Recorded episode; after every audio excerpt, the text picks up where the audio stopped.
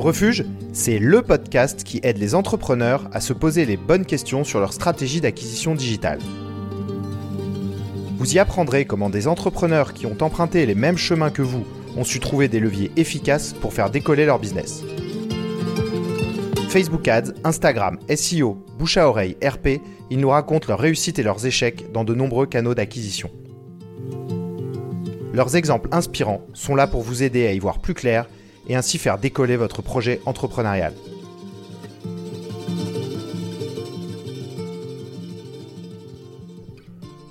Aujourd'hui, je reçois Thomas Burbidge, podcaster et créateur de la communauté Inside Freelancing. En 4 ans seulement, Thomas est devenu un véritable mentor pour des milliers de freelances et indépendants. Dans cet épisode, Thomas nous raconte comment il a su construire une offre irrésistible, notamment à travers son podcast, pour développer sa communauté. Il nous partage également le travail d'empathie qu'il mène pour comprendre de façon millimétrée les besoins de sa cible. Il revient enfin sur la manière dont il segmente son offre pour enrichir la valeur perçue de ses services. Je vous souhaite une très bonne écoute. Salut Thomas. Salut Mathieu. Merci de m'accueillir. Comment tu vas? Ça va au top. Ben, merci à toi de merci à toi de d'accepter cette invitation. Tu es plutôt rodé sur l'exercice? Je crois que je commence à maîtriser un peu le podcast. Ouais. euh, bah oui, oui. Et puis euh, au passage, je, je te rends l'appareil parce que tu m'avais, tu m'avais invité sur ton podcast il y a quelques mois. Ouais. Euh, donc je, je suis ravi de pouvoir te rendre l'appareil. Est-ce que tu pourrais te présenter, Thomas, pour commencer? Ouais, carrément. Est-ce que tu, tu, veux la version courte ou la version longue? Parce qu'il y a plusieurs versions. la version qui nous amène à, à, à ton activité euh, auprès des freelances, yes. euh, qui est celle qui va nous intéresser aujourd'hui. Ouais, carrément. Mais c'est vrai que tu as fait beaucoup de choses, donc euh, vas-y, raconte tout ça. Ouais, bah, ça, ça, intéressera beaucoup de monde. Je pense que le, le socle sur lequel je me repose, c'est une prise de conscience sur la place du travail dans ma vie. En fait, en, en 2014, j'ai perdu mon père. Et dans toute la quête développement personnel euh, qui s'est enchaînée de ça pour essayer de donner du sens à cet événement, je me suis à un moment posé la question de euh, si je devais retenir une leçon de sa vie, c'est quoi cette leçon? Du coup, en 2014, j'avais 20 ans pour contexte, et je venais de démarrer euh, mon alternance à la défense en cabinet de conseil. Et j'avais l'impression un peu d'être arrivé au summum de, de, ma, de mes enjeux professionnels. J'étais en mode ça y est, je suis arrivé. Et du coup, quand il est mort et que je me suis posé cette question de c'est quoi la leçon que je retiens de sa vie, parce que j'étais en train de batailler pour comprendre comment ça peut arriver que quelqu'un euh, que j'aimais autant et qui n'avait rien fait de mal puisse mourir subitement. Euh, je me suis rendu compte qu'en gros, lui, il a mené sa vie toujours en se demandant c'est quoi pour moi une vie bien vécue et c'est quoi pour moi la réussite, entre guillemets et que euh, il s'était petit à petit défait des messages qu'on lui envoyait de l'extérieur, de ce à quoi ça devait ressembler une vie bien vécue et ce à quoi ça devait ressembler la réussite. Et au moment où je comprends ça, ben moi je me vois euh, dans une tour à la défense en costard, euh, en mode j'avais l'impression d'avoir gravi l'échelon social, tous ces trucs là quoi. Et je me suis dit putain, en fait, est-ce que c'est vraiment moi qui voulais ça? Ou est-ce que c'est pas l'accumulation de tout ce que j'ai reçu comme signaux extérieurs de ce que je devais devenir pour être quelqu'un. Et du coup, à ce stade, je me dis, je commence à me questionner sur euh, à quoi j'ai envie que ça ressemble ma vie, sachant qu'à ce moment-là, bah, je suis encore pendant mes études et je sais que euh, une grande place de ma vie va être prise par le travail pendant au moins 40 ans. Et je me suis dit, bah, ok, si j'ai envie d'avoir euh, le plus de pouvoir possible sur ma vie, il faut que j'ai le plus de pouvoir possible sur la forme que prend mon travail. Et c'est pour ça que du coup, dans mes dernières années d'études, et surtout la dernière année où je me suis lancé à mon compte, je me suis intéressé de plus en plus au freelancing et à l'entrepreneuriat sous une forme indépendante, c'est-à-dire être seul.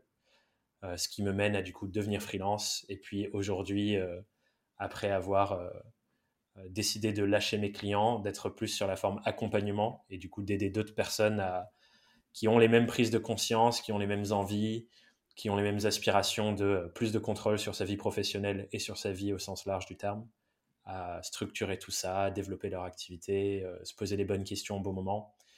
Et euh, donc voilà, c'est un peu ça le cheminement qui m'amène à aujourd'hui. La manière dont je définis ce que je fais, c'est euh, créer des contenus et des expériences pédagogiques pour les indépendants. Top. Alors Thomas, on va revenir bien sûr euh, sur tout ça. Euh, le, constat, c'est que la défense, ça fait beaucoup de dégâts parce que j'ai un peu vécu la même chose que toi euh, en début de carrière. c'est cette espèce de, sortie de métro avec un ensemble de gens qui se suivent. Et qui se ressemblent. C'est un peu comme dans l'auberge espagnole à la fin. tu as envie de prendre ton, ton, ton, élan et de partir le plus loin possible. Tellement. C'était du conseil dans quoi? C'était du conseil dans quoi pour, pour mieux comprendre? Alors, je bossais chez Capgemini Consulting. Et euh, mais par contre, j'étais pas dans les équipes consultantes, j'étais à la direction de la com. Du coup, je gérais la communication de tout le cabinet et euh, je faisais pas mal d'accompagnement, notamment avec, euh, avec les consultants eux-mêmes sur comment est-ce qu'ils pouvaient communiquer sur leur expertise au service de l'expertise du cabinet. Ok. Et Ouais, alors je, je, découvre pas ton activité, euh, enfin toutes ces infos que tu viens de partager, euh, la quête aussi de développement personnel, puisque euh, pour information, moi, je, on on la première fois qu'on s'est parlé, c'était un peu plus d'un an, je crois que c'était en, c'était l'été, en, plein premier confinement. Premier confinement, je crois. Ouais, ouais exactement. Et, et, et, toi, tu m'avais interpellé sur bah, justement sur, sur l'activité de, de freelance. Euh, tu m'avais notamment parlé d'escalier de valeur à l'époque. Donc, a, depuis, de mon côté, j'ai fait pas mal de chemin. Et, notamment, le, je suis ta formation depuis quelques mois. Et, j'invite les personnes qui sont freelance, indépendants, et ou même des personnes qui, se posent des questions sur la construction d'une offre marketing à, envisager ta, formation parce que je, te remercie pour, tout ce que tu apportes euh, dans, dans, voilà, dans mon travail depuis des mois et, euh, et c'est très riche et, euh, et ton contenu est, est, très pertinent. Merci, c'est super sympa de ta part.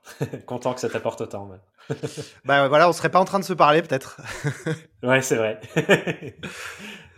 donc ça, c'est plutôt cool. alors, avant de, de, de, travailler une communauté de freelance, qui est ton activité de notamment qui se voit notamment dans ton activité de podcast, tu avais une activité de enfin, au préalable, de, de, tu travaillais sur de l'identité. Est-ce que tu peux peut-être un petit peu revenir là-dessus? Carrément, carrément. Du coup, au début, quand je me lance, ma toute première année, c'est pendant ma dernière année de master. Du coup, j'ai fait la première année que beaucoup de freelance font, c'est je prends un peu plein de missions sur plein de sujets, marketing, communication, enfin voilà les trucs que je faisais pendant mes études. Mais c'est surtout l'année d'après où du coup je me suis lancé à plein temps, où j'ai commencé à me spécialiser sur euh, le métier que j'avais appris quand j'étais dans ma deuxième alternance, du coup en agence de stratégie de marque. J'étais chez Future Brand, pour ceux qui connaissent. Et du coup, quand j'ai choisi de resserrer un peu le spectre de mes missions, je me suis dit que j'allais euh, me focus sur l'écosystème startup, qui était un écosystème euh, qui me fascinait à l'époque, sur des sujets de création de marque ou de repositionnement de marque. Et du coup, c'était toute la phase stratégique et storytelling que j'ai intégré au fur et à mesure aussi, sur comment est-ce qu'on donne de la cohérence à l'histoire d'un fondateur ou d'une équipe de fondateurs autour d'un projet de marque. Et euh, de fil en aiguille, mon, le, type de mission que j'aimais le plus et que je faisais le plus, c'était des missions de, pivot. Donc quand une startup était en plein pivot et devait euh, changer de produit, euh, soit parce que nouvel élan, soit parce qu'ils se rendaient compte que le produit qu'ils étaient en train de construire n'était pas du tout scalable et ça ne répondait pas à leurs objectifs de développement et qu'il fallait changer de produit. Bah, du coup, mon rôle, c'était de donner de la cohérence à tout ce qu'ils avaient construit dans le passé, mais sur le nouveau produit aussi et montrer qu'en fait, euh, c'est une marque qui a du sens depuis le début. Et même s'ils changent de produit, c'est pas pour autant que c'est une nouvelle marque et que ça sort de nulle part. Donc il y avait pas mal d'enjeux là-dessus. Tu, avais du, un, certain bagage dans, ta formation ou c'est en alternance que tu as découvert tout ça? Un peu des deux. Euh, la formation que j'ai faite, c'est euh, le, master marketing et stratégie à Dauphine. Donc il y avait quand même un, bon bagage là-dessus, même si effectivement la, le cœur, c'était les deux années que j'ai passées en agence à, vivre et travailler avec des créatifs et des stratégistes euh, pendant deux ans. Quoi. Donc j'ai passé ma vie en meeting, comprendre que, ce que c'est une identité visuelle, comment En gros, quand j'étais en agence, je me suis dit, j'ai un peu, il faut que je sois une éponge et j'allais à tous les trucs où je pouvais aller, même au-delà de mon spectre de travail, pour, euh, pour vraiment euh, intégrer un max de trucs. Ce qui fait que un des ajouts que j'avais dans, dans, ce que je faisais pour mes clients, c'était de briefer et de diriger les créatifs euh, parce que euh, c'est un truc que pendant deux ans j'ai vu et observé et fait. VS quelqu'un qui n'a jamais vraiment bossé de main dans la main avec un graphiste pour faire de l'identité visuelle, bah, c'est plus dur d'exprimer ce qui est important. Du coup, moi, je faisais tout le volet stratégique et ensuite, je bossais avec les designers pour intégrer ça dans la partie identité visuelle. Euh, parce que je parlais le même langage, même si je ne sais pas le faire moi-même. Et je me suis toujours un peu considéré comme un créatif frustré, parce que j'ai pas forcément les notions techniques, mais j'arrivais super bien à visualiser euh, comment euh, représenter les idées et tout ça. Donc, donc ouais, voilà.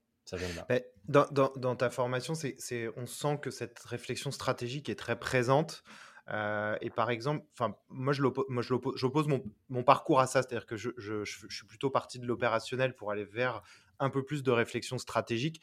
Est-ce que aujourd'hui, quand tu, quand tu, alors, soit dans ton activité euh, de, euh, de, formation et de podcasteur, mais aussi euh, dans tout ce que tu as pu faire avant, est-ce que tu envisagerais d'aborder une marque sans la partie identitaire mmh. ben, En fait, sur certains, sur, certains, sur certains sujets, je pense que ce n'est pas toujours forcément le plus pertinent. Après, ça dépend aussi des, des budgets, des enjeux, de tout ce qui est dispo. Mais souvent, rien que de, de reclarifier un peu le fond, on se rend compte que actuellement, euh, la partie purement visuelle et graphique sert quand même le même fond, même si on en parle un peu différemment. Donc, c'est pas toujours euh, l'enjeu le plus précis.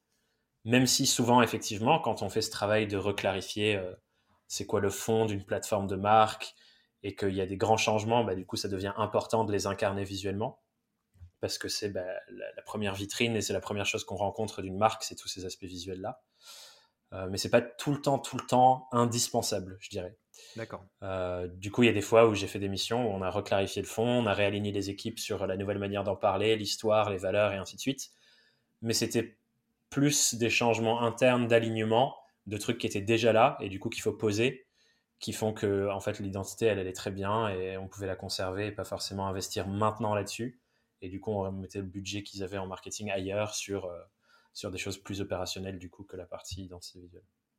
Donc c'est arrivé même si c'est rare. Ouais. Non, mais question un peu théorique parce que en fait, la, la, la réflexion sur l'identité et notamment, bah, tu sais, le why, enfin la, vision, mission, valeur, tout ça, ça s'arrête jamais. Est-ce comment tu te dis, mmh. euh, je mets une limite et maintenant on agit? Tu, arrives à hmm. voir euh, les paliers? Ouais, c'est une super bonne question. Euh, je pense que du coup, pour faire l'espèce de parallèle entre euh, ma vie dans l'écosystème startup et maintenant avec les indépendants, je trouve on a beaucoup plus de fluidité et de flexibilité quand on est indépendant pour voir les micro-évolutions de ça. Aussi parce qu'on génère beaucoup plus de feedback, sachant que c'est nous, tu vois. On est un écosystème seul et du coup, on mesure beaucoup plus ce qu'on vit, ce qu'on ressent, ce qui est vrai, ce qui n'est pas vrai pour nous. Alors que quand tu sors ça à un cadre plus grand, imaginons 20 salariés par exemple, à mon sens, c'est les fluctuations, elles sont moins rapides parce que du coup, c'est un ensemble de personnes, même s'il y a plein de détails qui se jouent, mais euh, les mouvements, ils sont, ils sont, ils sont moins euh, en perpétuité, tu vois. Donc, tu as des paliers qui sont assez clairs sur euh, des grands enjeux d'entreprise. Même si nous aussi on les a quand on est indé, mais en startup tu les vois qui sont davantage à des paliers de la première levée de fonds par exemple. Ben là il y a un gros appui de on doit asseoir notre identité et rayonner plus large. Donc il y avait souvent un enjeu de marque à ce moment-là ou sur un pivot.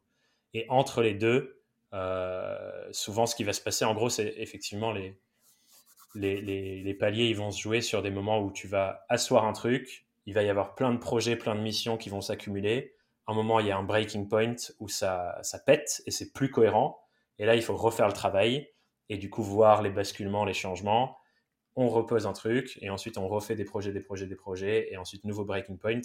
Souvent, c'est comme ça que ça se passe où on va racheter un nouveau produit, lancer un truc, racheter une marque.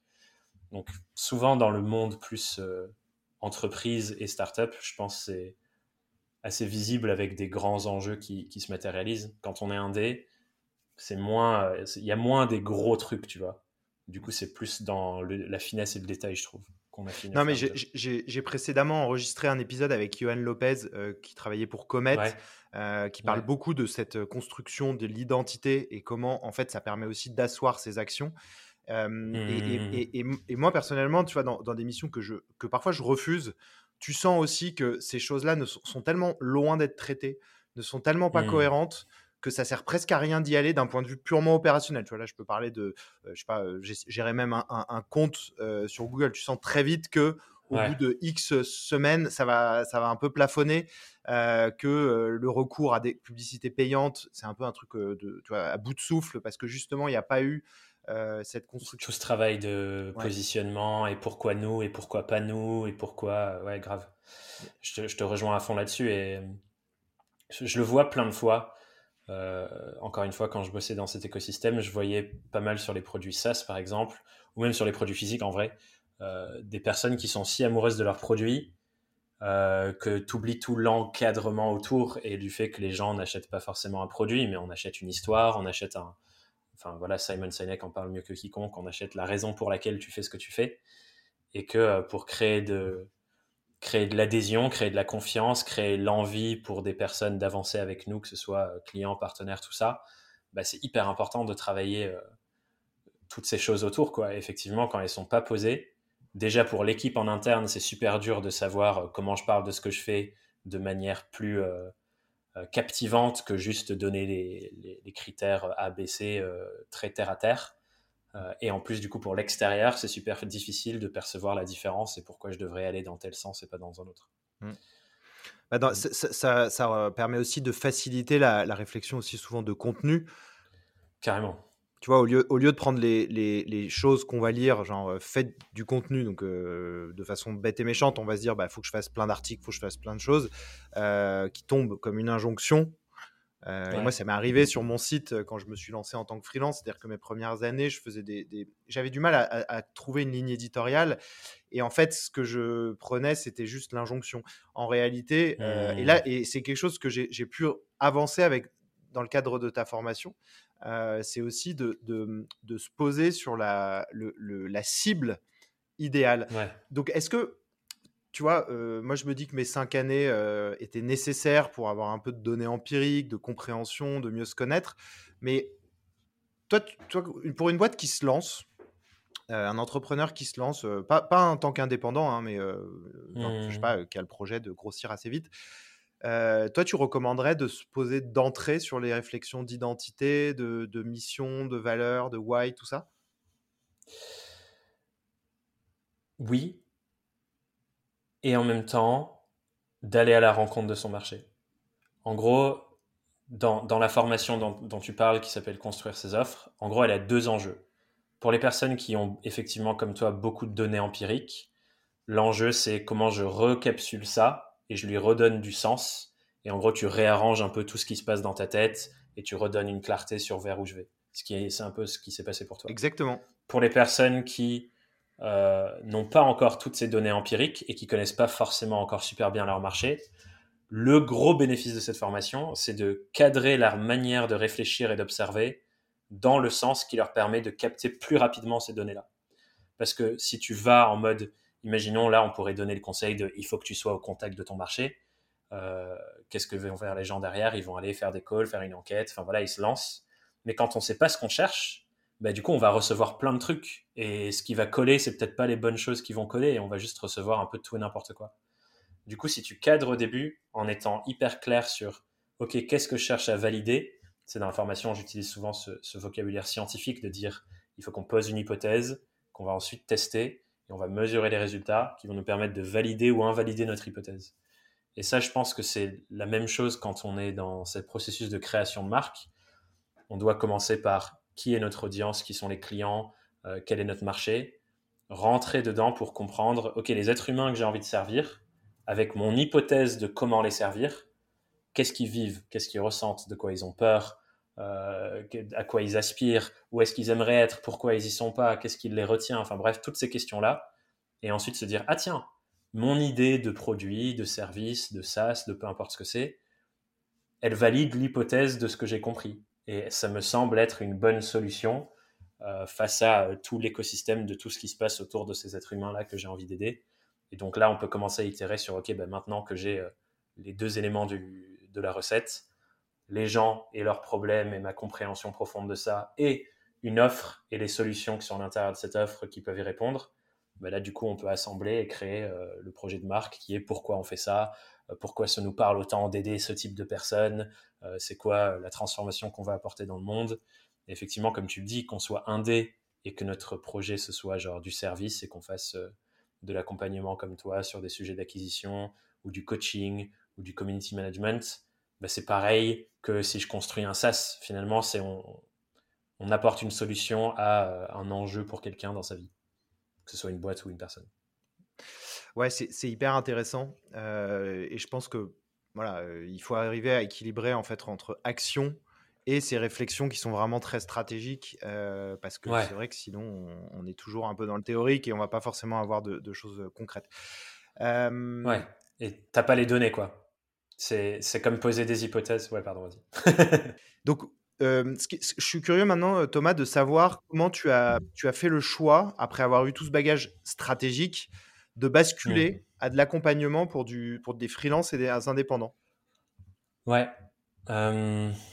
En fait, au début, c'était. C'est venu assez naturellement, dans le sens où euh, la première fois que j'ai été face à ça, c'est.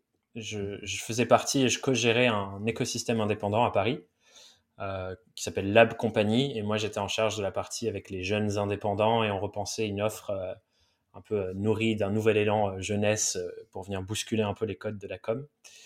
Euh, et, du coup, ce qui s'est passé assez naturellement, c'est que dans cet écosystème, il y a pas mal de, gens qui se lançaient ou, de freelance qui, euh, qui, qui, démarraient, quoi, qui euh, sont venus me poser des questions. Et je ne sais pas d'où c'est venu, mais assez naturellement, les gens venaient me montrer leur presse, me montrer leur devis, me dire Ah tiens, qu'est-ce que tu penses de ça, Thomas?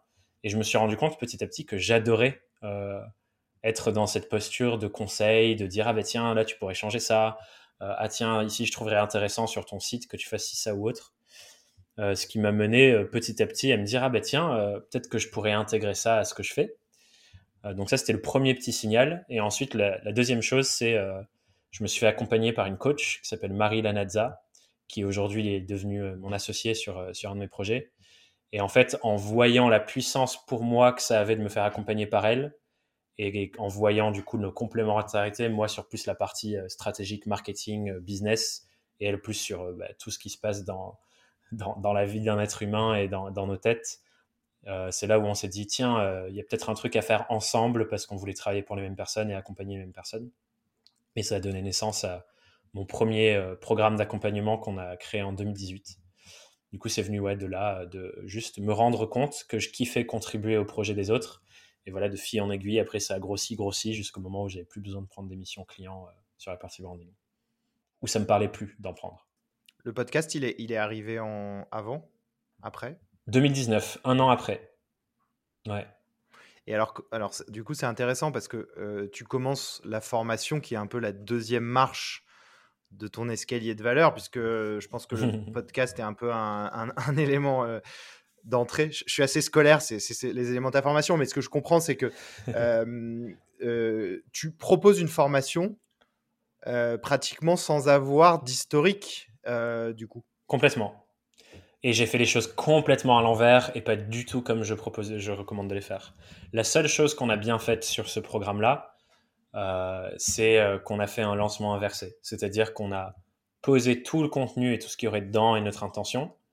On a fait un lancement et ensuite, quand on avait suffisamment de personnes qui avaient manifesté un intérêt de se dire ah oui ça ça m'intéresse j'en veux et qui avaient acheté, là on a commencé à construire. Donc c'est le seul truc qu'on a bien fait. Mais effectivement, ce programme-là, quand je l'ai construit, c'était euh, euh, l'équivalent de mon plus gros projet aujourd'hui. Euh, c'est-à-dire que j'ai construit le, gros mastodonte avant de, avant de devenir effectivement qui que ce soit dans l'écosystème. Et c'est pour ça qu'après, j'ai construit du coup plein de choses autour et que mes années 2019 et 2020, ça avait beaucoup plus été focus sur euh, OK, il faut que je crée beaucoup de valeur pour le marché. Parce que du coup, moi, la, réflexion que j'ai, c'est euh, pour vraiment commencer à avoir de l'impact sur un marché donné, ici c'est le marché des indépendants, il faut être celui qui donne le plus et qui aide le plus le marché à croître. Ce qui fait que du coup, on est obligé de faire attention à toi.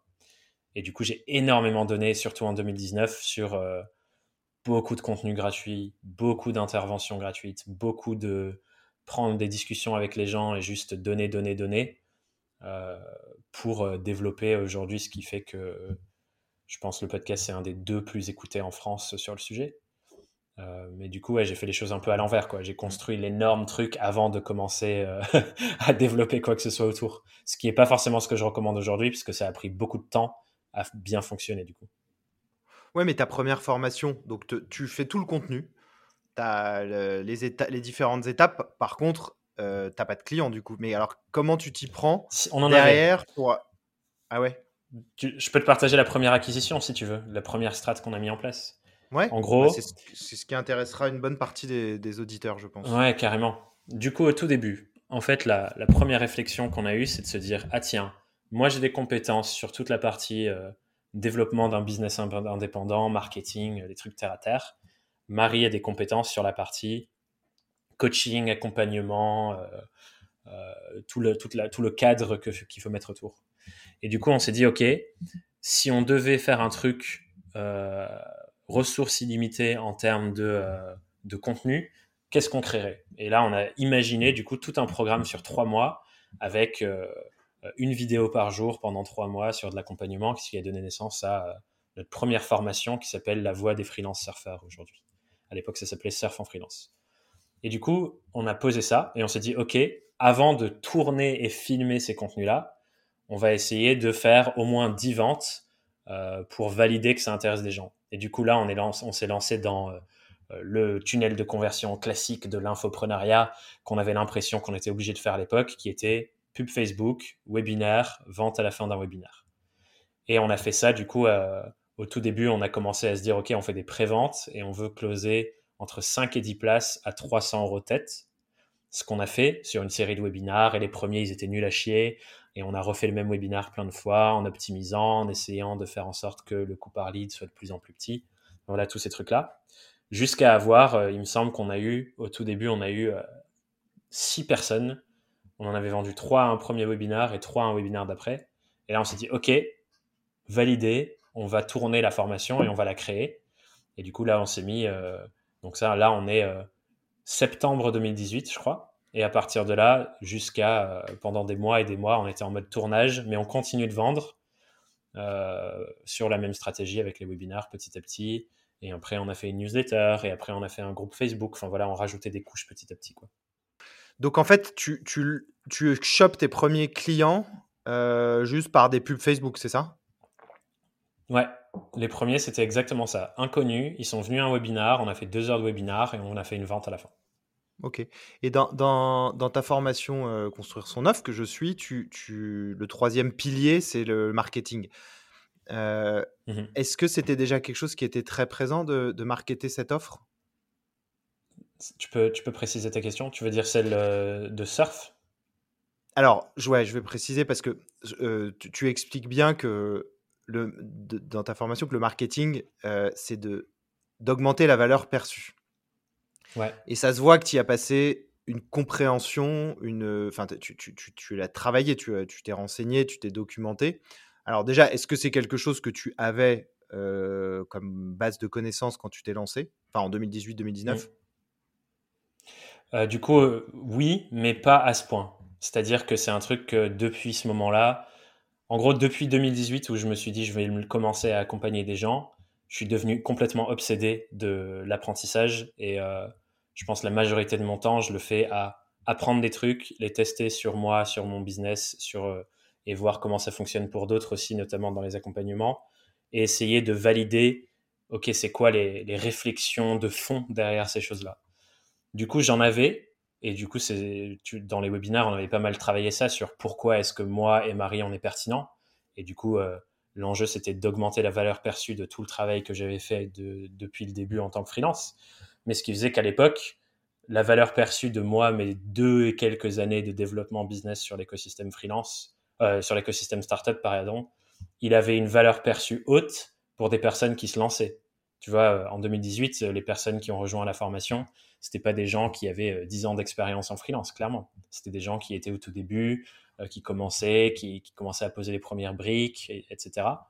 Mais on avait cette réflexion valeur perçue, mais loin de ce que je partage dans Construire ses offres, qui est une formation où j'ai en gros centralisé toutes mes connaissances que j'ai créées en 2020. Cette formation-là, c'était le premier confinement d'ailleurs que, que j'ai conçu la première version de cette formation.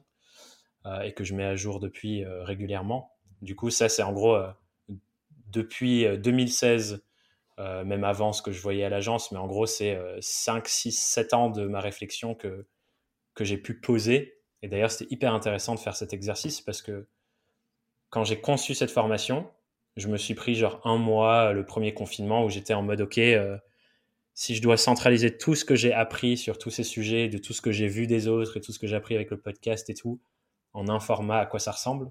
Et ça m'a forcé à, euh, à théoriser, entre guillemets, tu vois. Donc c'était là, quelque part, mais sans jamais avoir été pleinement théorisé. Et du moment où j'ai fait construire ces offres et, euh, tous ces trucs-là, ben, ça m'a aidé à aller un cran plus loin parce qu'il y a ce truc fascinant dans la pédagogie et l'apprentissage où euh, presque la personne qui apprend le plus, c'est la personne qui transmet. Parce que ça te force à ranger ton esprit, à, théoriser tes trucs, à organiser, à leur donner un sens logique. Et donc, tu l'intègres d'autant plus pour toi, en fait. Bah, justement, le, avant de savoir enfin, euh, sur quoi mettre l'accent pour augmenter la valeur perçue, toi, dans ta formation, tu as un deuxième pilier qui est assez fort, qui est de, rentrer dans la psychologie de ton utilisateur, enfin de ton client potentiel. Je te dis très sincèrement, tu m'as, tu m'as fait voir l'aspect enfin, user psychologie et, et, plus largement la notion de persona d'une autre façon. Euh, mmh. Comme si euh, je mesurais bien que tout ce que je pouvais lire et entendre euh, était insuffisant et que je sentais qu'il fallait rajouter une couche voilà, C'est mmh. comme un exercice que tout le monde dit je l'ai fait, je l'ai fait, mais il, la plupart des personnes le font avec un portrait ils robot. Pas fait. ils l'ont pas fait. En fait, ils l'ont fait, mais, mais, mais d'une façon mal. Et je comprenais pas bien le mal, ce que voulait dire faire mal cet exercice. Et, et depuis que j'ai suivi ta formation, bah, en fait, j'ai compris ce que ça voulait dire. C'est, on cherche pas euh, un portrait euh, robot, quoi. On cherche vraiment un, cerveau. Enfin, on rentre dans un cerveau. Euh, et, et, ça, c'est quelque chose que c'est présent depuis longtemps chez toi ou pas cette l'aspect user psychologie? Mmh. Bah, je pense que ça me vient beaucoup de de tout le taf dev perso. En fait, je crois que ça revient encore les racines de ça, c'est ma propre réflexion où il y a un moment de ma vie où je souffrais énormément du fait d'avoir perdu mon père. Et je me suis dit, en fait, tu as deux choix à faire. Soit tu changes ta manière de voir et de réfléchir à cette situation pour que ce soit un truc qui va t'aider pour le reste de ta vie. Soit tu continues de le voir de, avec l'histoire que j'avais à l'époque qui était c'est le début de la fin de ma vie. Et de voir comment j'ai pu complètement changé ce qui se passait dans ma psychologie sur ça. Je me suis dit, putain, c'est fascinant. Je suis sûr qu'il y a plein d'autres trucs intéressants qui se passent dans ma tête et dans la tête des gens qui définissent clairement comment on se comporte. Et du coup, j'ai commencé à m'intéresser à tous ces trucs de dev perso. Et après, forcément, parce que je suis un marketeur à la base, je me suis dit, mais attends, mais ça veut dire que ça doit tellement impacter les décisions qu'on prend sur qu'est-ce qu'on achète, euh, qu'est-ce qu'on consomme, euh, avec qui on choisit d'avancer comme partenaire, quels outils on utilise. Et, du coup, j'ai regardé mon Mac et je me suis dit, tiens, c'est marrant. Qu'est-ce qui se passe dans ma tête qui fait que je trouve qu'un Mac, c'est mieux qu'un PC, par exemple? Et il y a plein d'histoires qu'on se raconte là-dessus. Et en fait, c'est quand tu comprends ça que tu comprends comment tu peux vraiment être au service de quelqu'un, parce que tu sais ce qui se passe dans sa psychologie. Et du coup, tu comprends comment elle prend des décisions, pourquoi c'est important pour elle de prendre des décisions comme ça, quelles sont les choses qu'elle a vécues dans sa vie qui conditionnent ce qu'elle va te dire dans un rendez-vous. Enfin, c'est fascinant, tu vois, tout ce monde-là. Donc je pense que je le, tiens de là et je l'ai développé avec le temps de me dire euh, c'est ce qui m'intéresse le plus en fait, ce qui se passe dans la tête des gens. Ouais, je, suis tombé sur un, sur un reportage, un documentaire Arte sur euh, l'alcool euh, et, en fait, je ne l'ai pas terminé, mais on voit bien l'aspect psychologique des marques de bière, enfin de vin et enfin bière, vin et spiritueux. et, tout l'univers qui véhicule dans leur publicité, dans leur message. Et je pense que c'est quelque chose qui est parfaitement maîtrisé par les grands groupes. Voilà, c'est tellement rodé qu'en fait, on s'en rend même plus compte de tous ces petits leviers sur lesquels ils agissent d'une façon extrêmement efficace. maintenant, c'est peut-être quelque chose qui est moins évident sur des, des, personnes qui vont se lancer ou même des jeunes startups. Est-ce que tu aurais des exemples tu as, de missions que tu aurais pu faire ou de user psychologie où tu, as, fait un travail qui t'a marqué? Ouais.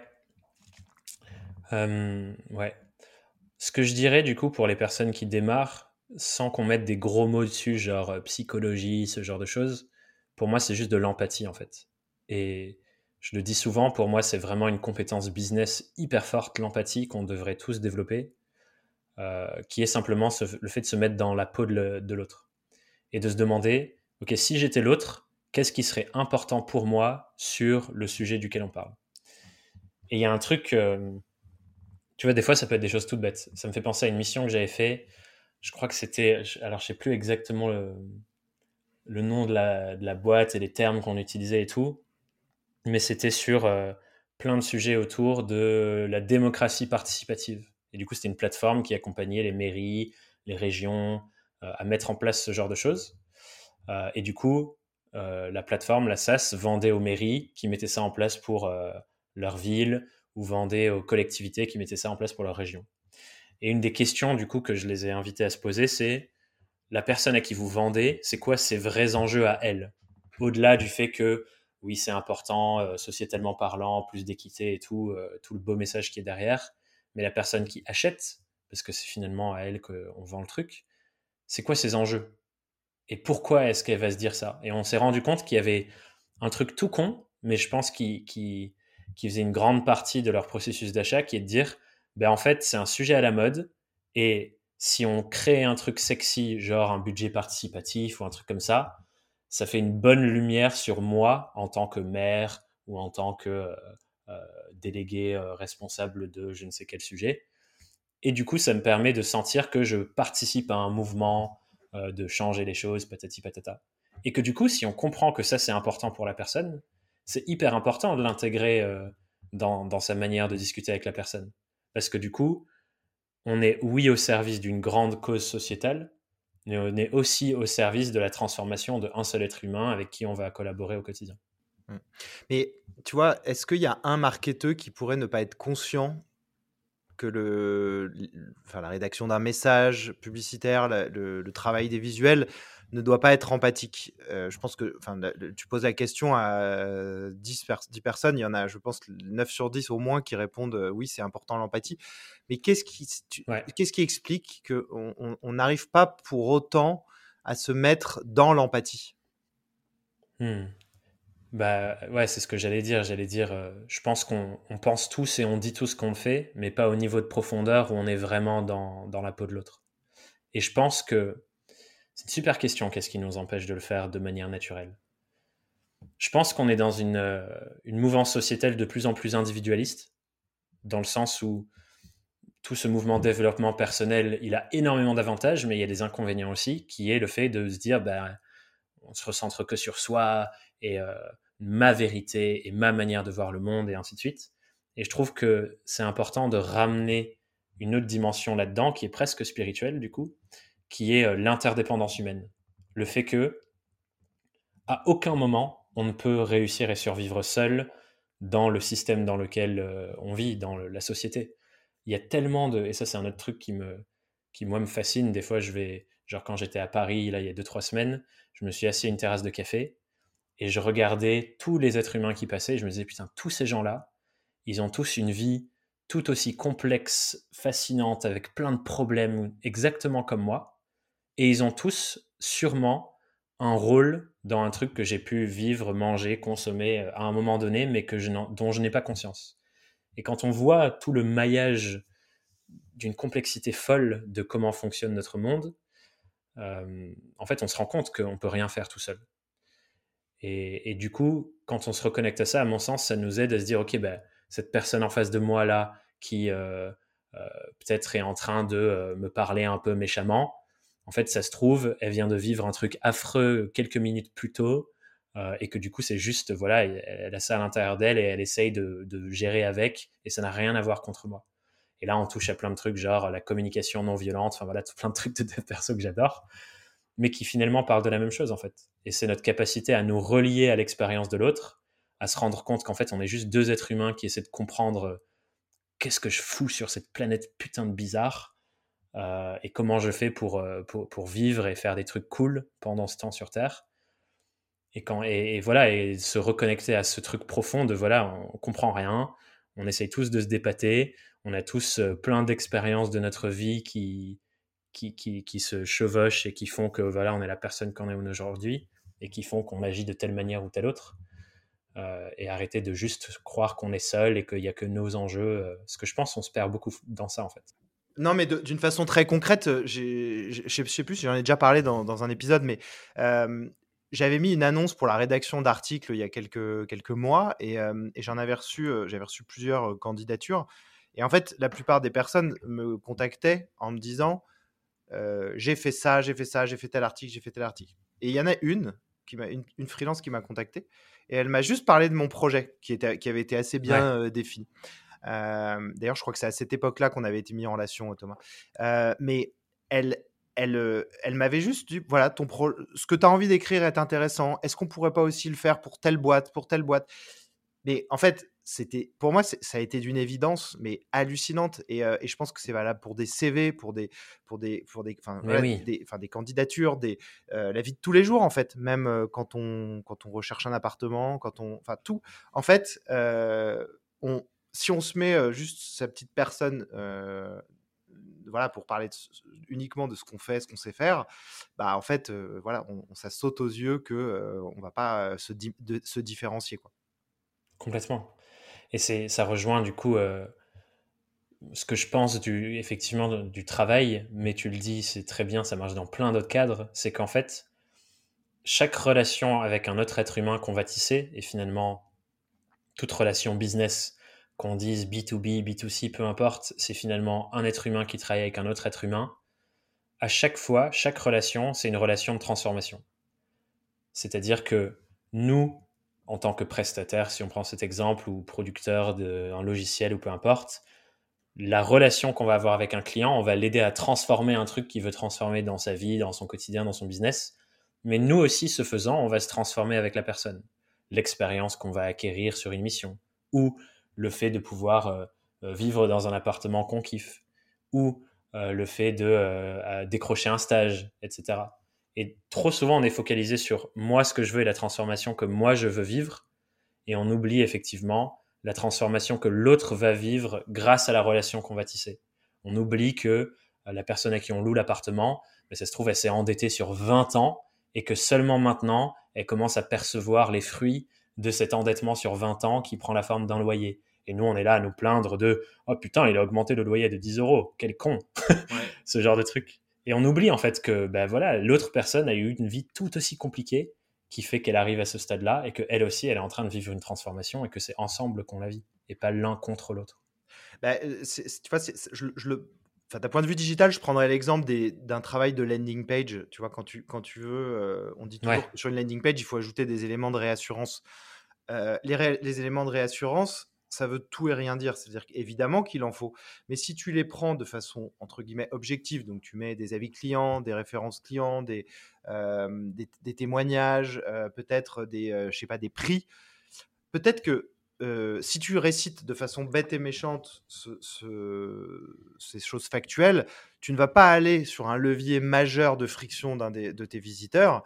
Et en fait, c'est là où, pour moi, voilà, pour moi, ce travail de, de user psychologie, en fait, il est, il est tellement nécessaire à, des niveaux euh, énormes, que ce soit la rédaction d'une annonce, le, choix d'un visuel, le message, que tu vois, en fait, euh, tu, te dois d'être euh, hyper, hyper juste, tu vois, et, je prendrais l'exemple d'un client avec qui j'ai pu travailler, qui utilisait le mot facile dans, son, dans sa communication.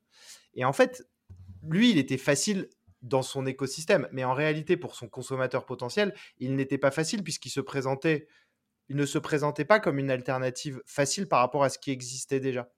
Tu vois? Et c'est là où en fait le choix des mmh. mots euh, et, la perception, si elle est que relative à soi-même, ben en fait, elle va pas avoir d'impact sur la personne. La personne, le client, il va dire facile. Bah non, en fait, euh, pour moi, euh, c'est peut-être plus facile d'aller faire les courses en bas de chez moi.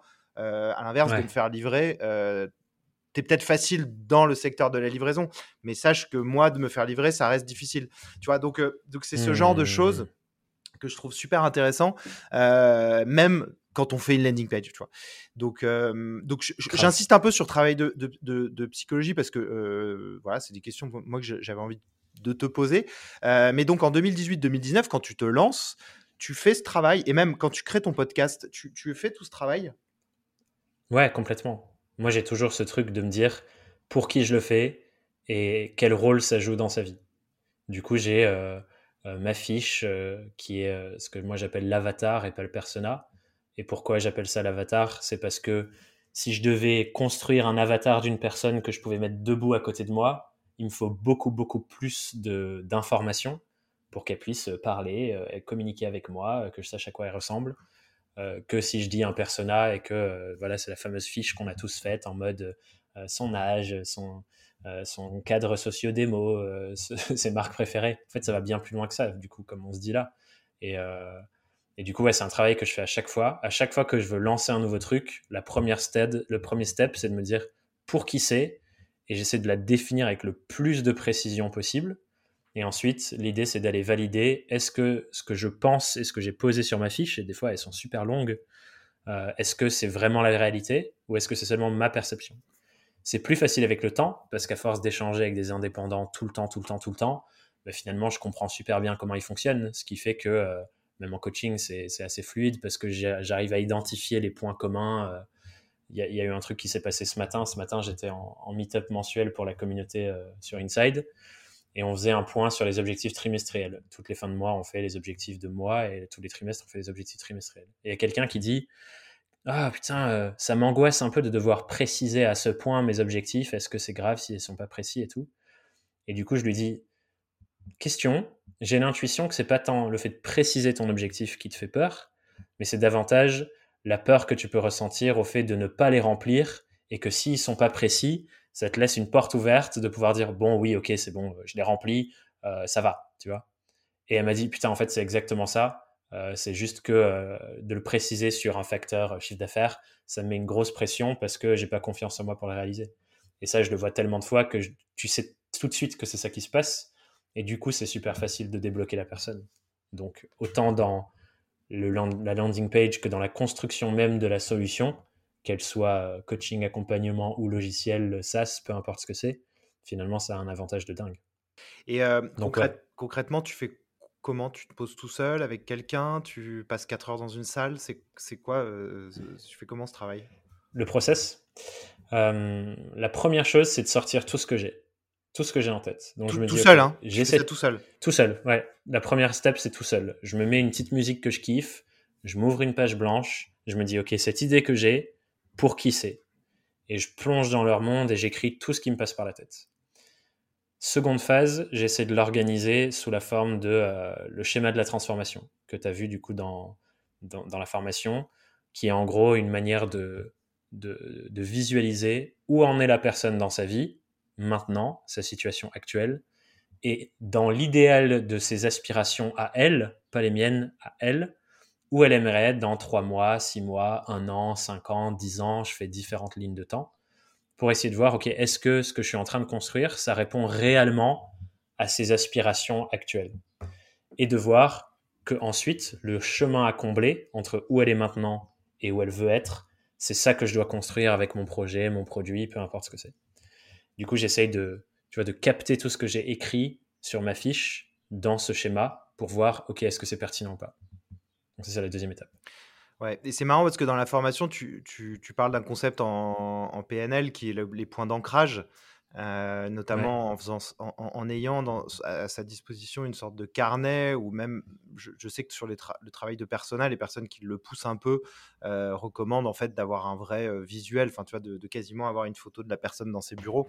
Je l'ai expérimenté parce que moi j'ai fait le carnet, comme j'ai été très consciencieux, en notant les différentes étapes. Et ce que tu disais l'information, c'est que ça permet de se reconnecter très vite à ce besoin, et c'est une chose qui est très vraie.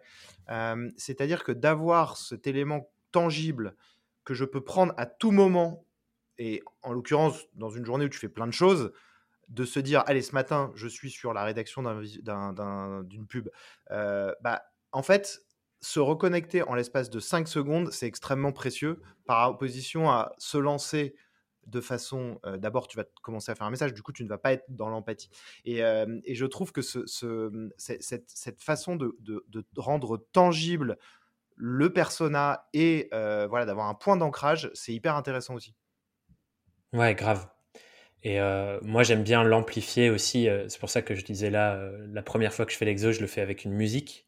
C'est que j'aime bien associer plein de choses qui me permettent de me replonger dans me connecter à la personne. Du coup, de la musique, peut-être je change d'environnement, je lis mon truc, des fois j'essaie de le lire à haute voix, vraiment pour me plonger dans le monde de la personne. Et effectivement, c'est tellement plus simple quand mais visuellement, tu as un ancrage. Moi, j'essaie de le faire des fois. Tu vois, je prends une personne de ma communauté que je sais ressemble exactement à cet endroit-là et je visualise tout le temps la personne, la vraie personne qui existe, tu vois.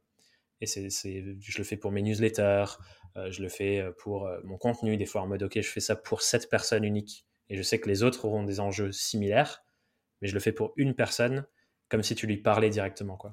Mmh.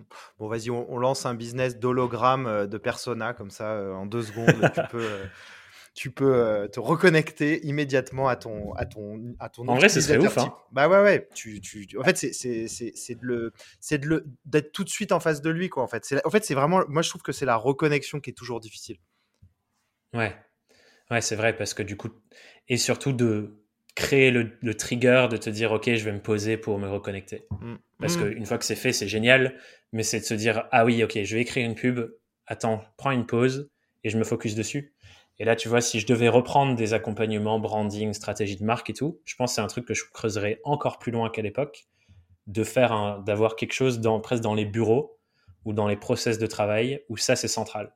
Et je les fais tous travailler sur cette fiche persona pour qu'ils aient tous vraiment en tête euh, la ligne directrice principale de tout ce qu'on fait, que je sois dev, marketeur, euh, product manager, product, peu importe, commercial, c'est être au service de cette personne-là. Et si tout le monde est aligné là-dessus dans les équipes, c'est fou la différence que ça fait. Mm. Parce qu'on œuvre tous dans la même direction. T'as plus les guéguerres de ah oui mais non moi il faut que ce soit de telle couleur et de tel truc entre euh, euh, le design et, les développeurs enfin voilà tous ces trucs là si t'es tous alignés dans un enjeu de service pour une personne commune je pense que ça change tout sur l'alignement de, des process et des équipes aussi, tu vois. Ouais, carrément. Et donc toi, en 2018-2019, quand tu lances ta formation puis ton podcast, cet exercice-là, il est très clair dans ta tête. Euh, tu as bien préparé ton, ton, ce qu'attend la personne en face de toi, c'est ça? Alors oui, une première version, sachant qu'en plus, encore une fois à l'époque, je connaissais bien moins tout l'écosystème que maintenant. Et en fait, ce qui m'a surtout aidé à l'époque, c'est que mon client principal, c'était moi. C'était le moi d'il y a deux ans d'avant. Donc en fait, j'avais vécu l'expérience moi-même donc ça m'a donné un step-up qui fait que ben voilà, je crée le truc que j'aurais rêvé avoir avant. Ce qu'on voit souvent dans les modèles infopreneuriaux et qui est un avantage, c'est que ton client idéal, c'est ton toi du passé. Donc tu sais ce qui s'est passé. Mmh. Même si du coup, depuis, je le nuance à fond, avec toutes les rencontres que j'ai faites. Mais du coup, à l'époque, c'était de là que ça partait surtout. Mmh. Ouais, sauf que c'est parfois risqué de se prendre soi-même pour le client euh, type parce que tu peux aussi avoir des, intuitions. Des biais. Euh, des biais parce que toi, la chose te paraît tellement évidente que, euh, bah, en fait, tu vois, ce que, ce que tu écris sur les personas, par exemple, il y a peut-être des milliers de personnes qui ne sont incapables de se poser. Ils savent même pas dans quel sens prendre le truc. Donc, toi, tu vas avoir une démarche qui peut-être te sera intuitive. Donc, si jamais tu calques que sur toi, il y a quand même un un, risque euh, important de, se tromper. Quoi. Complètement. Et c'est pour ça que c'était mon point de départ, que je l'ai nuancé au fur et à mesure pour sortir de mon spectre de la réalité et rentrer dans le spectre de la réalité des autres. Mais c'était ma première hypothèse du coup, puisque c'était la seule que j'avais à l'époque. Mmh. En fait, j'insiste pas mal parce que c'est des sujets qui peuvent paraître très théoriques, mais avec l'expérience que j'ai accumulée en, acquisition, je me rends compte que c'est ceux qui font la différence. Et en fait, que ça soit le, travail de marque, d'identité, ou même la compréhension parfaite de ses utilisateurs, si on regarde bien les boîtes qui, se sont, qui ont réussi, euh, que ce soit des DNVB type euh, le slip français, Cézanne, tout ça, ou même des solutions SaaS, euh, bah, enfin moi je connais bien Sendinblue, tout ça, qui, tu vois, en fait, il y, a une chose qu'ils ont en, commun, c'est vraiment d'avoir bien compris leur cible ou de les avoir très bien accompagnés par des équipes support, enfin de customer care qui sont extrêmement présentes et qui fait qu'il y a un feedback et une communication continue avec les utilisateurs. Et ce que tu parlais de quand tu parlais de données empiriques, bah en fait, eux, ils ont un peu bâti sur. Il y a une équipe de customer care qui vient toujours, toujours, toujours prendre la température, l'atmosphère, le... et aussi répondre aux besoins des clients et des clients potentiels pour s'en nourrir en fait. Ouais. Et c'est ça qu'on voit pas. C'est tellement important. Ouais. En fait, on croit souvent que les réussites, c'est euh, les mecs qui ont euh, dépensé des millions sur Facebook, sur Google. Il y en a, bien sûr. Mais en fait, si on regarde bien, euh, c'est quand même des boîtes qui ont, qui ont surtout, surtout très, très, très bien compris leurs consommateurs. Grave. Et, c'est trop bien que tu parles de cet exemple du customer care et tout, parce qu'effectivement, c'est un système, c'est un feedback loop infini. C'est-à-dire qu'ils font tout le temps, tout le temps générer euh, des nouvelles données sur lesquelles ils s'appuient pour aller plus précisément et dans plus de détails sur la compréhension, ce qui régénère des feedbacks, et du coup ça s'améliore tout le temps avec le temps. Et, ça appuie sur le fait que c'est aussi un exercice itératif de faire ça. On n'a jamais fait... Déjà se comprendre soi-même, c'est incroyablement difficile et c'est infini. Alors comprendre l'expérience d'un être être humain, c'est d'autant plus difficile. Donc c'est hyper important que ce soit itératif comme ça et créer un système en interne dans son projet et c'est pour ça que tu vois, moi, ma, bras droit Diane, à la base, elle était plus sur des enjeux de contenu. Et là, on a réorienté un peu son rôle sur euh, Customer Success pour qu'elle puisse aller générer de plus en plus ses feedbacks aussi, dans ce sens de se dire, si on arrive à vraiment comprendre toutes les problématiques, bah, tout ce qu'on va produire, ça va être davantage au service de ça. Quoi. Mmh. Et du coup, quand toi, tu lances, euh, bah, parlons maintenant peut-être du lancement de ton podcast. Euh, tu prends la température avant, euh, dès le début, comment ça se passe euh, le lancement? Est-ce que tu peux un peu remettre les choses en perspective? Alors du coup, c'est un bon exercice parce que c'est, je me rends compte que c'est pas non plus incroyablement clair les étapes que j'avais suivies pour le lancement du podcast. Du coup, à l'époque, j'avais déjà, on avait une newsletter dans le cadre de mon premier programme qu'on avait lancé. Je pense que ça faisait à peu près 5-6 mois que j'écrivais des newsletters toutes les semaines. Euh, du coup, il y avait déjà une audience à cet endroit-là qui était intéressante. Ce qui fait que ça, ça a été la première activation, je pense, euh, des épisodes. Sachant que ces personnes-là qui étaient dans ta newsletter, tu les avais eues par tes formations et par les, les webinars, tout ça Ouais, c'est des gens de webinars. Donc, c'est des personnes qui s'étaient inscrites en webinar et qui s'étaient inscrites à notre groupe Facebook euh, gratos sur, du coup, sur Facebook où on animait, on partageait du contenu, des choses comme ça. Et la promesse de ce groupe Facebook, enfin de tout ça, c'était quoi? Alors la promesse du groupe Facebook, c'était euh, de d'avancer et progresser avec des gens comme toi. Donc c'était euh, rassembler des indépendants entre eux et nous on partageait du contenu, on leur faisait faire des exercices, on leur posait des questions. Enfin voilà, on rythmait un peu le quotidien de ces personnes qui, final, euh, et tu vois, ça c'est un truc du personnel indépendant, surtout au début tu te sens très seul face à tes problématiques parce que la plupart du temps, tu n'as pas de personne dans ton entourage qui a déjà vécu ça. En tout cas, euh, jusqu'à aujourd'hui, parce qu'aujourd'hui, ça se développe de plus en plus, mais à l'époque, euh, c'était encore assez neuf. On était peu à parler de freelancing et tout ça, donc les gens n'avaient que peu de gens dans leur entourage. Donc déjà, ça, c'était euh, relever une douleur, de les rassembler, de les faire communiquer entre eux, s'entraider, etc. Et ensuite, l'idée, c'était de dire, ben, on vous partage du contenu toutes les semaines pour pour vous poser les bonnes questions et progresser. Et ça, c'était la promesse de la newsletter, avec euh, des conseils, des exercices, ce genre de choses. Et ensuite, le, le podcast qui arrivé par-dessus, c'était apprendre de l'expérience des autres et vivre l'aventure de d'autres freelances de l'intérieur avec tout le questionnement qui l'accompagne. Et du coup, qu'ensemble, on crée une espèce de bibliothèque commune d'apprentissage. Et c'était ça le premier enjeu du podcast. Euh, d'aller rencontrer des gens qui vivent la même chose que moi et que d'autres, et de faire valoir leur histoire et ce qu'ils ont appris de cette expérience-là. Mmh. Tu, tu, travaillais avec attention les, les, titres, euh, les sujets de tes podcasts? Comment ça, ça te venait? C'était naturel ou pas? Ou mmh. Ouais, euh, ça a été un mix. Au début, au début, en vrai, encore une fois, j'avais un peu aucune idée de ce que je faisais. C'est-à-dire qu'au début, je me disais, ah tiens, Déjà, j'allais voir les personnes que je connaissais. Le tout premier épisode euh, que j'ai fait avec Johanna, qui, euh, a à peu près 10 000 écoutes, c'est le plus écouté parce que c'est le premier, j'imagine, aujourd'hui. Johanna, c'est euh, Johanna Menzel, du coup. C'est une super pote à moi. Et on travaillait ensemble, on avait fait des projets ensemble. Et il y avait des choses intéressantes que je trouvais dans son activité, qui était à l'époque son positionnement. elle se présentait comme une graphiste positive, et j'avais jamais vu personne se présenter comme graphiste positive. Du coup, je voulais la questionner sur pourquoi elle se positionne comme ça, pourquoi elle utilise ces termes, euh, euh, quel effet ça fait sur ses clients. Donc j'avais fait ça et j'avais donné un titre euh, tout bête à cet épisode qui était le positionnement. Depuis, je suis allé un peu plus loin dans, dans les titres parce que aussi je me suis rendu compte bah, au bout d'un moment il faut aller dans plus de détails et de précision parce que sinon tu as vite fait de tourner en boucle donc ça se précise aussi avec le temps mais ouais au début au début, j'étais loin d'être parfait. quoi. J'avais des intuitions sur des sujets, j'avais des intuitions sur ce que je percevais des autres et du coup les sujets qu'il fallait que j'aille chercher les gens. Mais c'était pas non plus euh, le autant travaillé que ce que ça peut être maintenant. Et dans la, dans la, dans la réalisation de, des podcasts, étais dans le, il y avait un plaisir, c'était quelque chose d'assez naturel? Complètement. Ah, je, je, je, surkiffe et jusqu'à aujourd'hui, c'est clairement un des exercices que je préfère dans, dans toute la gestion de mon activité parce que ça nourrit ce truc d'empathie, encore une fois. Tu vois, je me pose pendant une heure, une heure vingt, je suis seulement en train d'écouter quelqu'un et d'essayer de comprendre comment ça se passe dans sa tête, comment ça s'est passé dans sa vie, pourquoi telle chose amène telle autre chose. Et, euh, c'est aussi un exercice pour moi euh, de me connecter à mon audience et de me connecter à ma cible pour mieux les comprendre, le podcast. Mmh. Ouais, et puis ça te permet de créer de la récurrence. On fait plus facilement toutes les semaines quelque chose qu'on aime bien faire que euh, un. En plus. Voilà, c'est assez cohérent. Et, euh, et alors, bah, tu vois, moi, j'ai lancé récemment euh, mon podcast. Alors, l'idée que j'avais, c'est vrai que ça fait quelques années déjà, moi, que je recommande à certains clients le, format podcast. déjà, déjà, parce que moi, je faisais partie de la première vague qui écoutait ça quand il y avait tu vois, dans les, avant les années 2010, tu vois, donc fin 2000, euh, j'écoutais déjà mmh. des formats podcast parce que j'étais à l'étranger et que c'était pratique de pouvoir se charger des épisodes en français.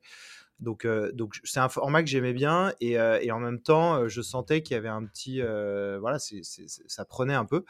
Et, et, en fait, moi, l'idée, elle, trottait dans ma tête. Et puis, puis en fait, c'est vrai que quand, quand j'ai commencé à faire ta formation, Thomas, je me suis dit, allez, il, faut, il faut y aller parce qu'en fait, moi, je prends du plaisir à échanger avec des, entrepreneurs tout le temps.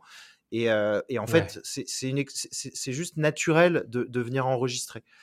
Tu vois, je, je, là, là, par exemple, bah ce qu'on est en train de faire, j'aurais pu en faire, ça aurait pu être un coup de fil que j'aurais pu te passer euh, une semaine, enfin, euh, dans le cadre de la formation, de ta formation que je suivais. Mais je me dis, mais autant, autant l'enregistrer. En fait, c'est pas tellement grave. c'est pas grand chose en plus, tu vois. Ça, tu le soulignes bien dans, dans, la, dans la, formation. Mais par-dessus, il y a des choses qu'il faut un peu travailler, tu vois, marketer. Donc moi, notamment, bah, dans les, dans les épisodes, je prends un peu ce que toi, tu as dû vivre. Bah, j'essaye, tu vois, vraiment de, de, mettre des titres qui vont interpeller des entrepreneurs que je peux cibler. Et du coup, bah, voilà, je, je, mixe un peu des choses qui viennent à la fois de, choses qui sont naturelles et, et de choses que j'ai pu apprendre. mais mais voilà, quand on, quand on se lance, en tout cas, euh, quand on lance un, podcast, et, je pense que c'est un peu la même chose quand on lance une newsletter et qu'on commence des articles, bah en fait, il y a quand même un petit peu un flou. Euh, et, je voudrais savoir comment toi, tu as passé ces premières étapes, et notamment, comment, quand est-ce que tu as senti qu'il y avait des tractions, ou du moins un certain engouement qui se mettait en place? Hmm. Ouais, parce qu'effectivement, le risque, si on n'est que sur euh, l'élan de waouh, ça me fait kiffer, j'adore, c'est qu'au bout d'un moment, on s'essouffle parce que euh, on ne sait plus exactement pourquoi on le fait. Et effectivement, dans ce que je fais, il y a vraiment il y a un cadre business aussi, clairement. Et en fait, du coup, moi, sur le podcast, le moment où j'ai le plus senti l'attraction, c'est euh, sur des, des, Enfin, le plus. En tout cas, un des trucs qui fait que même aujourd'hui, je sens la, traction que ça a, c'est des micro-signaux de quelqu'un qui va m'envoyer un message et me dire Écoute, ça fait des semaines et des mois que j'écoute ton podcast et j'adore vraiment ce que tu fais. Euh, et, je vois que la personne, genre, elle m'a écouté pendant 60 heures. Parce que du coup, aujourd'hui, il y a 60 épisodes de plus d'une heure. Et je me dis Putain, il y a quelqu'un qui a investi 60 heures de sa vie à m'écouter en train de parler avec des gens, ou il y a des épisodes où je suis tout seul en train de, partager ma réflexion sur les sujets. Et je me dis, ah ouais, c'est ouf. Si quelqu'un investit 60 heures pour ça, c'est qu'il y a un lien de confiance qui s'est vraiment créé entre nous. Et ça m'arrive régulièrement qu'il y ait des personnes qui m'écrivent et me disent, merci Thomas, putain, c'est ouf tout ce que tu m'apportes, alors qu'on n'a jamais discuté une seule fois auparavant et j'ai aucune idée de qui est cette personne. Et je me dis, ce, d'avoir créé un outil qui permet de faire ça pendant que moi, littéralement, je suis en train de dormir ou faire autre chose, c'est fascinant, quoi.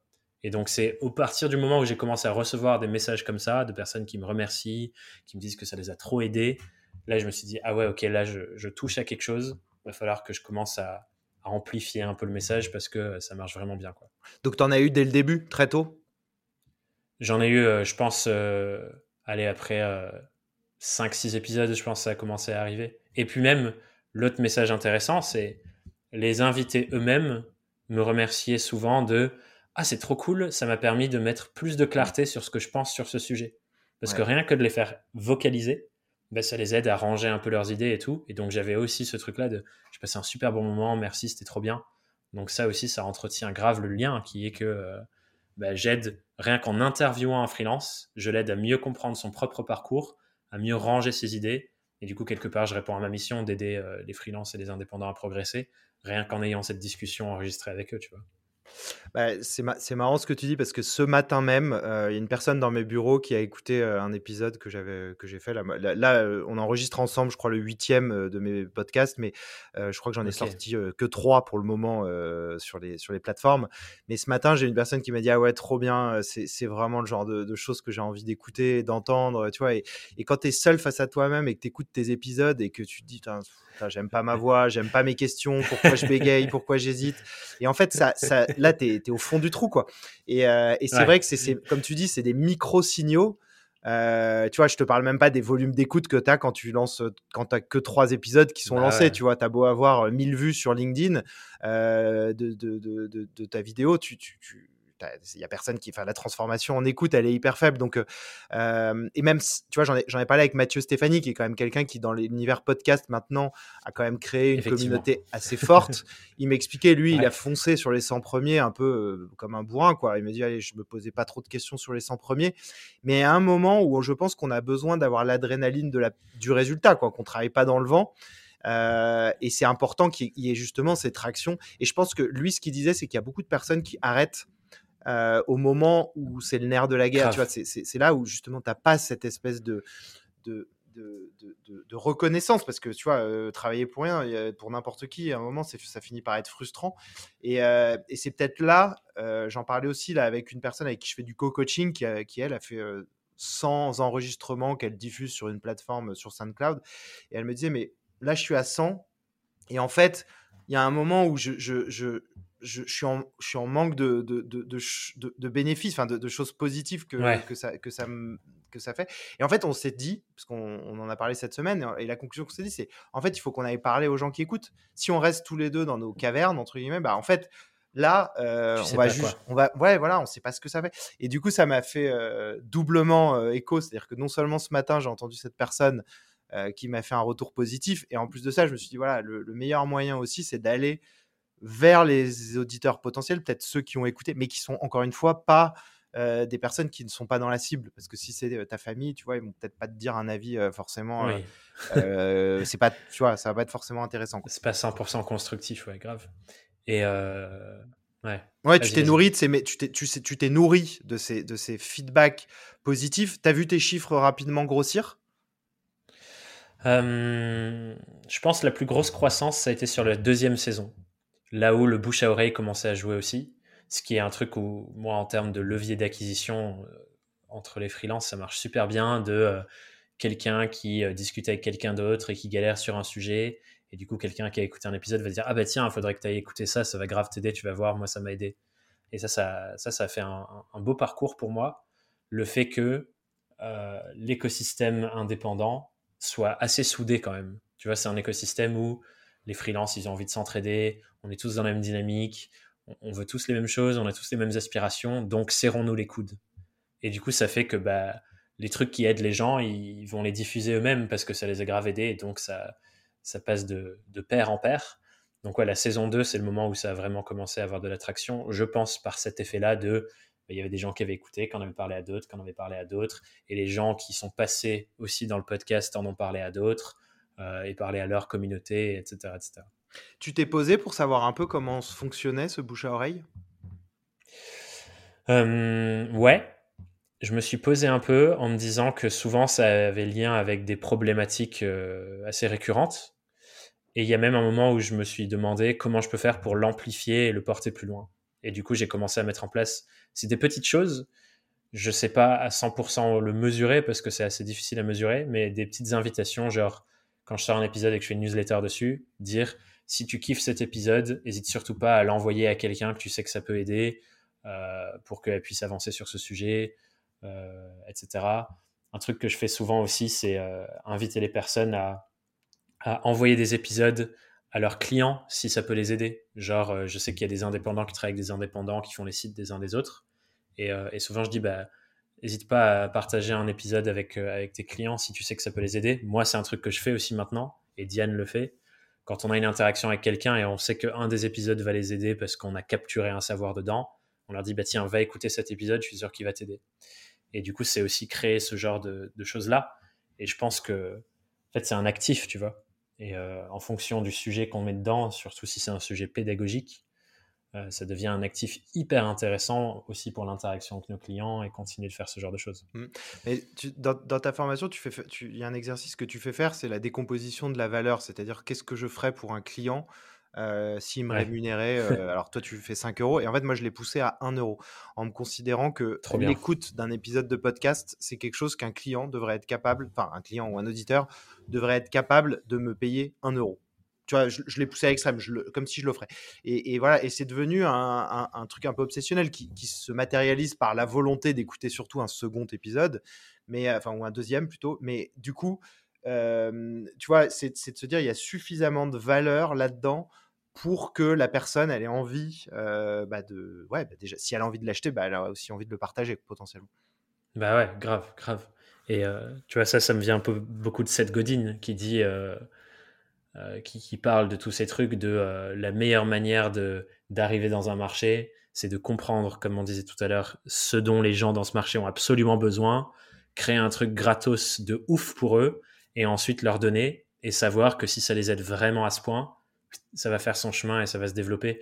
Je sais plus dans quel livre, je crois que c'est dans This is Marketing où il parle de ça et il donne un exemple sur euh, trouver un Airbnb à Paris ou les meilleurs Airbnb à Paris ou un truc comme ça quoi.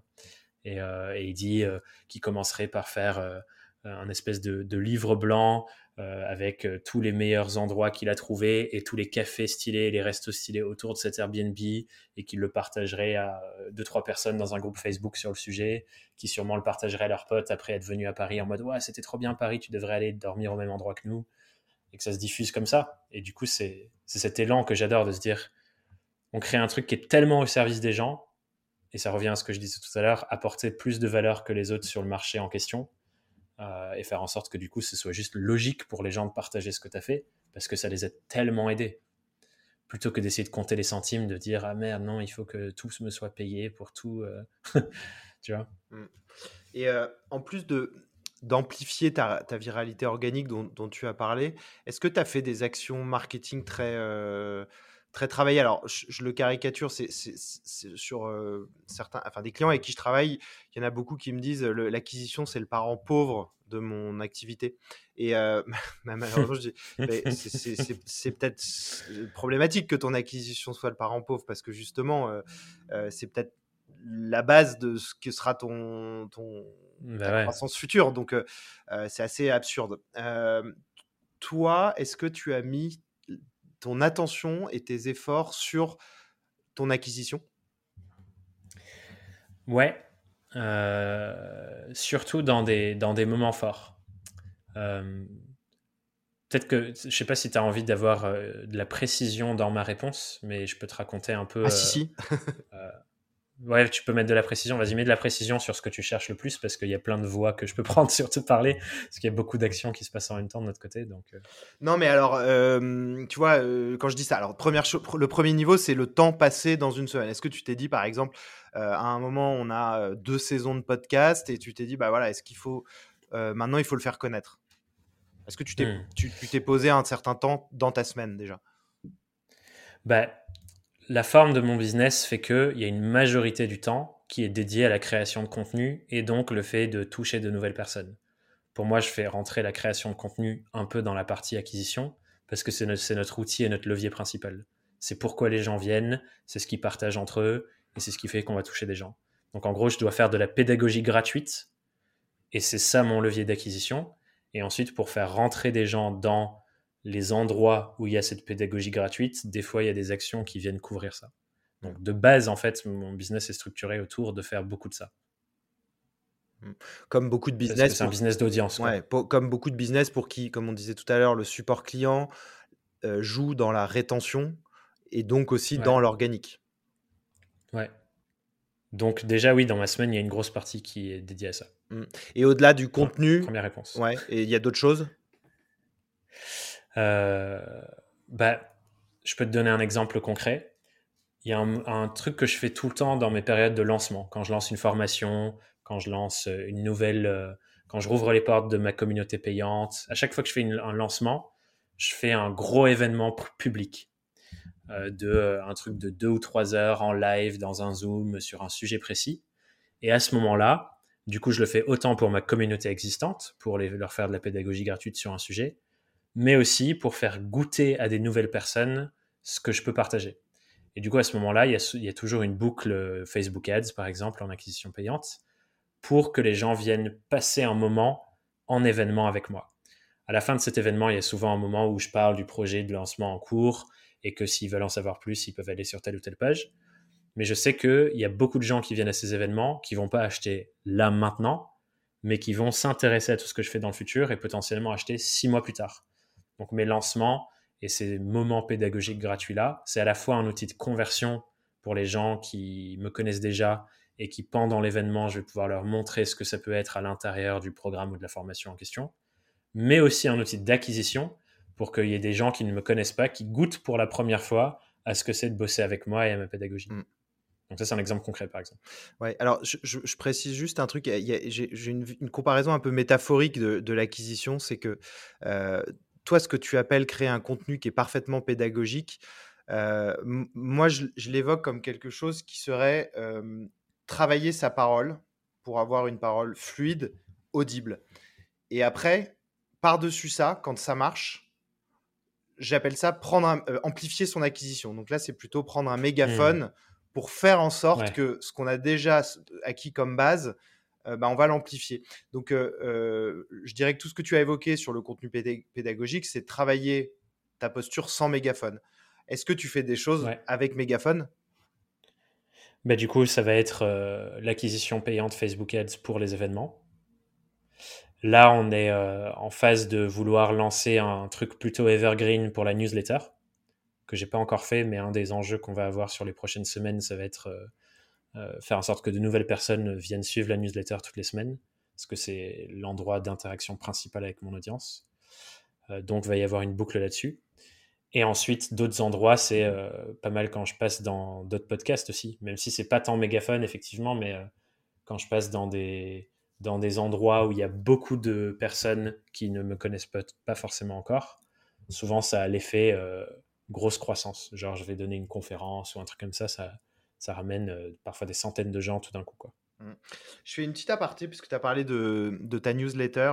Euh, et je, moi, je suis confronté à, quelque chose, c'est que quand tu utilises, enfin, quand tu, quand tu parles d'un sujet, tu te dis qu'il y a des personnes qui potentiellement l'ont déjà entendu, mais en même temps, il y a des nouveaux. Donc, euh, il y en a certains qui vont rentrer à un moment, je euh, je sais pas, euh, M plus 3, et du coup, bah, tous ceux qui sont arrivés en M, si tu le redis, si tu l'as déjà dit en M et que tu le redis en M plus 3, il y en a qui vont l'écouter deux fois, deux fois, et ceux qui sont rentrés en M plus 3 vont l'avoir entendu qu'une fois.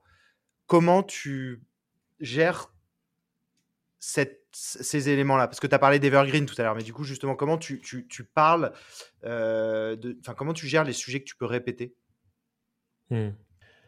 Pour l'instant, j'ai pas l'impression, alors que bah, ça fait quand même depuis 2018 que j'écris des newsletters, donc je pense qu'il y en a bien 300 en tout, parce qu'à une époque, une époque en plus, j'en écrivais deux par semaine.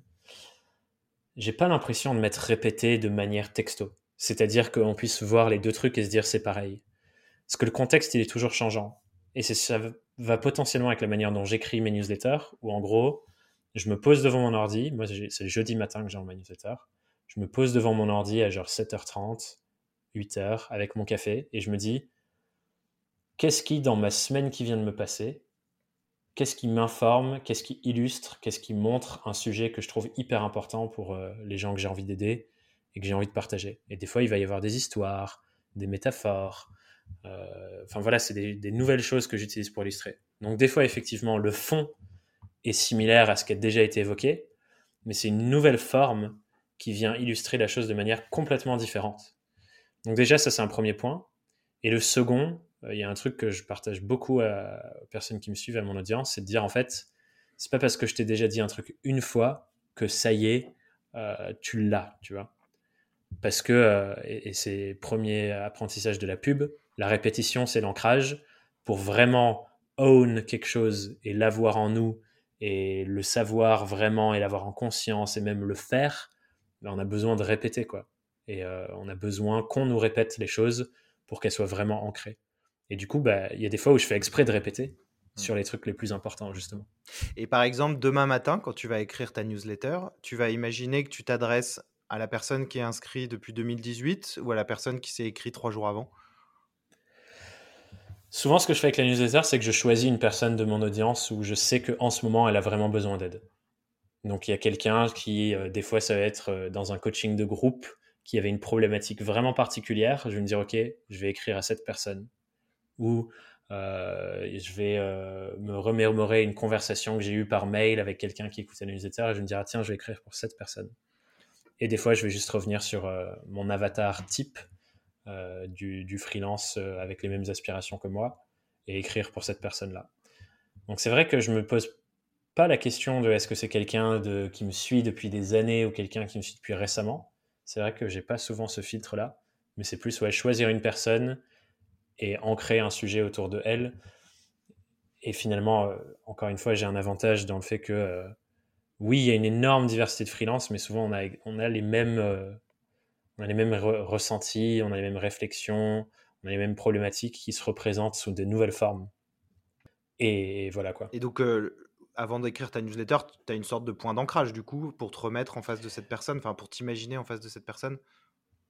Ouais, je me, je me pose, j'ai mon café, je suis dans ma petite salle euh, où je suis en silence, je m'assois, me fais des petites respirations avec les yeux fermés et j'ai ma fiche à côté euh, si je pose sur ma fiche ou sinon je remémore la personne avec, euh, avec qui je veux, enfin avec qui j'ai discuté ou à qui je pense, et je me dis ok, euh, je me remets dans sa situation, qu'est-ce qu'elle vit, qu'est-ce que j'aurais envie de lui dire si elle était là avec moi, et ensuite je me mets à écrire avec une petite musique d'écriture. Pas d'ordi quoi. Ben, l'ordi il est ouvert devant moi, mais je le, enfin il attend que je vienne à lui quoi. Au début, je suis juste moi avec moi-même. Ok. Euh, aujourd'hui, ta, ta communauté, de, du coup, que ça soit global, hein, on va dire podcast, newsletter, plus formation, tu, accompagnes, enfin oui, tu parles à combien de freelance par mois? Du coup, je vais te donner les chiffres individuels, et, euh, parce qu'après, je ne sais pas exactement comment euh, les recentrer en un seul chiffre, euh, parce que je pense que c'est variable. Dans la newsletter, on est plus de 2200. le podcast, la moyenne d'écoute par épisode, c'est à peu près 3000 écoutes sachant qu'il y en a qui ont fait 10 000, il y en a certains qui ont fait 1008, 2000. Euh, sur LinkedIn, j'ai 15 000 abonnés. Sur Instagram, j'ai presque 4 000 abonnés. Donc, je dirais les gens récurrents qui écoutent tout ce que je fais. Je pense qu'il y a à peu près 1500, euh, 2000 personnes qui consomment vraiment tout ce que je fais. Et ensuite, en fonction des leviers, il y a plus ou moins de personnes qui consomment à droite à gauche. Et euh, le podcast, est-ce que pour toi aujourd'hui, c'est la, le, première, la première marche de ton escalier de valeur? Alors, je te laisserai peut-être euh, expliquer aussi ce qu'est l'escalier de valeur, mais est-ce que toi, c'est ta première marche? Et du coup, est-ce que c'est une source énorme de business? Ouais, Je vais décortiquer la question. L'escalier de valeur, pour commencer. En gros, l'escalier de valeur, c'est une réflexion de se dire comment est-ce qu'on positionne nos différentes offres dans notre euh, écosystème de propositions pour nos clients? Exemple très simple à comprendre, c'est quand on regarde un SaaS, il va y avoir euh, différents niveaux d'offres qui sont de plus en plus chers, avec de plus en plus d'options à l'intérieur. Et c'est de prendre cette réflexion et de l'appliquer à tout type de business en se disant, je peux apporter de la valeur sur les enjeux de mes clients, et plus je vais augmenter la valeur que j'apporte, et il y a plein de critères qui font que j'augmente la valeur de ce que j'apporte, et ça dépend vraiment de ce qui a de la valeur pour nos clients, mais plus j'augmente la valeur que j'apporte, plus je peux augmenter le pricing et ce que je propose en termes de prix. Et ensuite, du coup, on a ce, schéma avec euh, valeur d'un côté qui augmente, prix d'un autre côté qui augmente, et on dessine un escalier dessus. Et sur chaque marche de l'escalier, il faut qu'on positionne une offre. Donc il y a des choses qui valent, comme tu disais tout à l'heure, il y a un exercice qui est de dire pour 1 euro, qu'est-ce que tu fais? Pour 500 euros, qu'est-ce que tu fais? Pour 1000 euros, qu'est-ce que tu fais? Pour 10 000 euros, qu'est-ce que tu fais? Pour 100 000 euros, qu'est-ce que tu fais? Et l'idée, c'est d'avoir une proposition qui va en face de chacun de ces montants. Pas forcément tous, parce que voilà, on se positionne pas tous pareil. Et du coup, à l'intérieur de ça, effectivement, moi, la première marche de mon escalier de valeur, c'est le contenu gratuit. Et je pense aujourd'hui que il y a des choses bite-size que je fais qui sont plus courtes sur un truc super précis, genre euh, les contenus que je fais sur Instagram, par exemple, où bah, tu n'as pas non plus énormément de place. Je pense que c'est encore en dessous du podcast. Le podcast, tu as quand même une heure, tu peux vraiment creuser, tu peux aller loin dans les trucs et vraiment décortiquer un sujet. Bon, en tout cas, pour moi, ça rentre dans la même assiette de contenu gratuit, mais s'il fallait les séparer, euh, il y aurait euh, les deux dans ce sens-là. Mais effectivement, la base de toute mon activité et ce qui fait que je suis là aujourd'hui, c'est ça. C'est le podcast plus les contenus gratuits que j'ai construits autour.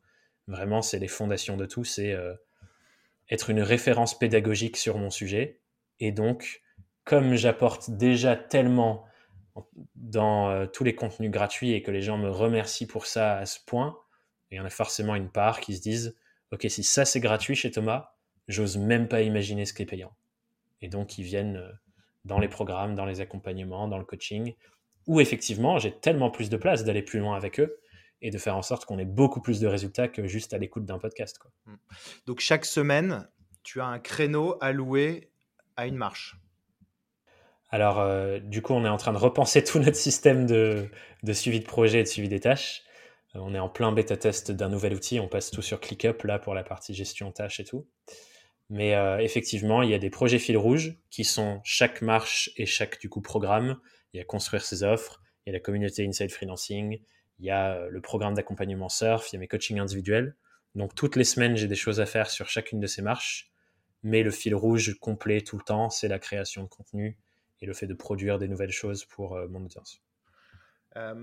autre question, parce que bah, en fait, après avoir fait ta formation, tu vois, je me suis pareil astreint à essayer d'avoir une sorte de calendrier. Alors, c'est extrêmement bénéfique parce que bah, du coup, tu, maintiens une régularité dans la, dans la création, pardon. Euh, ce qui fait que tu regardes sur un mois, quand sur un mois, tu as réservé un créneau de 4 heures par semaine, bah, en fait, tu arrives à quelque chose qui est assez conséquent. Donc, sur un mois, ça va faire à peu près 16 heures, 15-16 heures. Et du coup, bah, tu te rends compte quand tu regardes rétroactivement que tu as réussi à sortir quelque chose d'assez consistant. à l'inverse, moi, quand j'avais pas de créneau, je me retrouvais, bah, tu, sais, tu commences un peu, puis au final, sur un mois, tu n'as pas passé 15 heures, tu as passé 2 heures et demie entrecoupé, et finalement, ton, ton résultat, il est hyper frustrant. Et, et ça reste que dans le domaine du latent, tu vois, ça reste, ou du théorique, tu vois, tu dis j'aurais pu, j'aurais dû faire ça. mais l'envers de tout ça, c'est aussi la créativité, parce que, enfin, euh, mmh. le carcan, quoi. Comment toi, tu équilibres ça, peut-être aussi dans ta vie quotidienne hein? Est-ce que c'est pas difficile d'avoir un, carcan? C'est, une très bonne question. Et du coup, déjà, j'ai un, une sorte d'avantage. Je ne sais pas si c'est un avantage, mais euh, j'ai l'impression que euh, je fais partie de ces personnes qui ont 50 milliards d'idées à la seconde, donc c'est jamais très dur pour moi de créer. Et en même temps, je pense qu'une grosse raison pour laquelle j'ai cette capacité de création, c'est parce que c'est devenu une habitude. C'est-à-dire que je suis pas en train d'attendre l'inspiration, c'est juste devenu normal pour moi de me dire sur commande, je m'assois, je produis un truc, il y a des fois où c'est moins bon, il y a des fois où euh, c'est euh, c'est une euh, des fois c'est genre une œuvre d'art, des fois c'est pas ouf, mais ça fait le taf. mon projet c'est de me dire, je sais que je vais être là suffisamment longtemps pour que certains trucs décollent de fou et que d'autres, bon voilà, sur le moment c'était pas la meilleure chose, mais c'est parti et je, suis plus attaché à la religion d'être régulier que de créer des trucs incroyables à chaque coup. Ce qui fait que voilà, c'est devenu tellement une habitude que euh, bah voilà, s'il faut que je crée, je crée quoi. Mmh. Mais c'est assez fatigant du coup. Enfin, c'est pas fatigant, mais dans le sens, euh, euh, il y a une certaine énergie aussi à s'astreindre à, cette, à cet emploi du temps, à cette régularité. Tout à fait. Tout à fait. Mais ça me fait penser à. C'est Stephen King qui parle beaucoup de ça. Et, et, je, crois que, je crois que Seth Godin en parle aussi sur les sujets marketing. Il dit, euh, c'est ça, dans la création, la différence entre un amateur et un professionnel, c'est quand tu es pro, tu t'assois, tu fais le taf, tu ships, peu importe ce que tu en penses, parce que c'est ton taf, c'est de ship, quoi. Et avec l'exercice, tu vas devenir meilleur, ça va te prendre moins d'énergie, et il faut juste créer l'habitude en toi. Genre comme un basketteur qui, pour qui ça va être seconde nature de shooter parce que c'est dans ses muscles, mais ben, pareil sur la création. Et donc l'énergie, effectivement, surtout au début, ça prend beaucoup, parce qu'on n'a pas l'habitude, et c'est difficile, et on a peur de ce que les gens en pensent, et sortir un article de 1000 mots, c'est genre une lutte énorme contre soi, mais une fois qu'on en a fait 25 des articles de 1000 mots, d'où l'enjeu d'arriver à 25 plutôt rapidement, et du coup de pas lâcher un peu le perfectionnisme, bah, ça devient un peu seconde nature. C'est genre, bah ouais, j'écris un article de 1000 mots euh, pour le petit-déj. C'est comme aller à la piscine toutes les semaines. Euh, quand tu le racontes à des gens, ils te prennent pour un surhomme. Et puis euh, toi. Exactement. Alors que toi, c'est juste normal. C'est devenu genre, t'es devenu une personne pour qui aller à la piscine tous les matins, ça fait partie de ma vie. Quoi. Mmh. Bon, c'est, j'essaye d'y aller pas tous les matins, certainement pas tous les matins, mais en tout cas, en tout cas, ça reste quand même une certaine effort. Non, mais je, parle de ces sujets parce qu'avec la personne, enfin, avec la personne avec qui je fais du co-coaching, qui s'appelle Fanny Basto et qui d'ailleurs sera la prochaine invitée de, de mon podcast, on a une réflexion sur l'injonction de la régularité qui, qui, qui surtout chez mmh. elle, vient, ne, ne, vient briser la créativité. Ouais, bah, c'est vrai. Vas-y, euh, tu. Non, non, mais voilà, donc, donc toi, tu, tu, y réponds. C'est-à-dire qu'en fait, euh, toi, tu restes créatif, euh, mais tu n'es pas. ce n'est plus une injonction, c'est naturel, quoi. Ouais. Et en même temps, il y a des fois où je lâche ma régularité parce que c'est pas le focus. Tu vois, y a, je suis pas tout le temps sur Instagram. J'ai pas deux posts par semaine toutes les semaines. Il y a des fois où je lâche. Ah oui. Et en fait, c'est. Tu vois, je pense que c'est une différence entre sentir je suis en train de muscler le muscle et je l'ai fait pendant si longtemps que maintenant, ben voilà, je peux y faire appel, et des moments où il faut se dire, ok, là, je suis vraiment en train d'y aller pour les mauvaises raisons. Si j'y vais parce que je crois que je suis obligé parce que genre l'algorithme m'y oblige, clairement, c'est pas pour les bonnes raisons qu'on y va et on va pas produire. Tu vois, c'est à partir d'où ça naît en nous. Mm. Moi, quand j'y vais avec la régularité, c'est que ça naît de je suis là pour servir, je suis là parce que j'ai envie de créer des trucs qui sont au service des gens et au service de ma croissance. Je suis pas là parce qu'il faut nourrir l'algorithme, tu vois. Et quand je suis là parce qu'il faut nourrir l'algorithme, bah, je me dis, bah, je lâche, je reviens dans une semaine quand je serai dans une autre énergie. Et c'est pas grave, parce qu'encore une fois, tout ça, ça se joue sur 10 ans. Ça se joue pas sur euh, pendant une semaine, tu as lâché l'algorithme, merde, euh, t'es plus présent. C'est sur le long terme que ça fait la diff, tu vois. Et je me dis, bah, ok, pendant, euh, si pendant trois semaines je fais pas de podcast, en plus, moi je fonctionne en saison maintenant, donc je batch tout. mais si pendant trois semaines je fais pas de podcast, c'est pas grave sur 10 ans, j'en aurais fait 150, euh, tu vois. Ouais, donc en fait, euh, Thomas, tu es une sorte de, de Raphaël Nadal de la, de la, du marketing, quoi. ouais, voilà, quand je, suis, quand je suis au bord du gouffre, je sais revenir et gagner. ouais, et, puis de faire 4 heures d'entraînement, bon, parfois ça saute un peu, mais mais, mais, mais tu arrives à cette, euh, à cette régularité. Non, c'est hyper intéressant tous ces sujets. Euh, je pense qu'il euh, y, a, y, a, y, a, de la méthodo dans cet épisode qui, qui, que je trouve assez intéressante et, que j'attendais aussi, puisque pour avoir vu un peu et suivi aussi ta formation de façon assidue, j'ai compris toute la dimension assiduité. et pour finir, il y, a, y a la dimension formation. Euh, qui est assez mmh. forte chez toi, tu l'as dit dans l'épisode. Est-ce que tu pourrais me expliquer aux auditeurs quelle forme ça prend et quels effets tu, en, tu as mesurés euh, bah, depuis peut-être 2018 Ouais, carrément. du coup, pour contextualiser un peu le truc, de plus en plus, euh, surtout dans le milieu de la formation en ligne, j'ai envie de m'éloigner de ce qu'on entend classiquement par formation. Parce que quand on fait de la formation sur Internet, en général, c'est je prends des informations, je les mets les unes à la suite des autres et je, je capte ça dans une vidéo et j'appelle ça une formation. Mais il y a un truc qui, moi, du coup, depuis que j'ai commencé cette voie, me, semble indispensable et en même temps super fascinant. Et j'adore apprendre sur tous ces trucs, donc euh, voilà, ça me sert. C'est de me dire comment est-ce qu'un être humain apprend? Comment on fait pour intégrer des nouvelles notions, les appliquer, nous en souvenir et, créer des habitudes avec ça. Et du coup, ça, ça fait une grosse partie de la réflexion de comment je construis euh, ce que je fais dans les parties formation et accompagnement.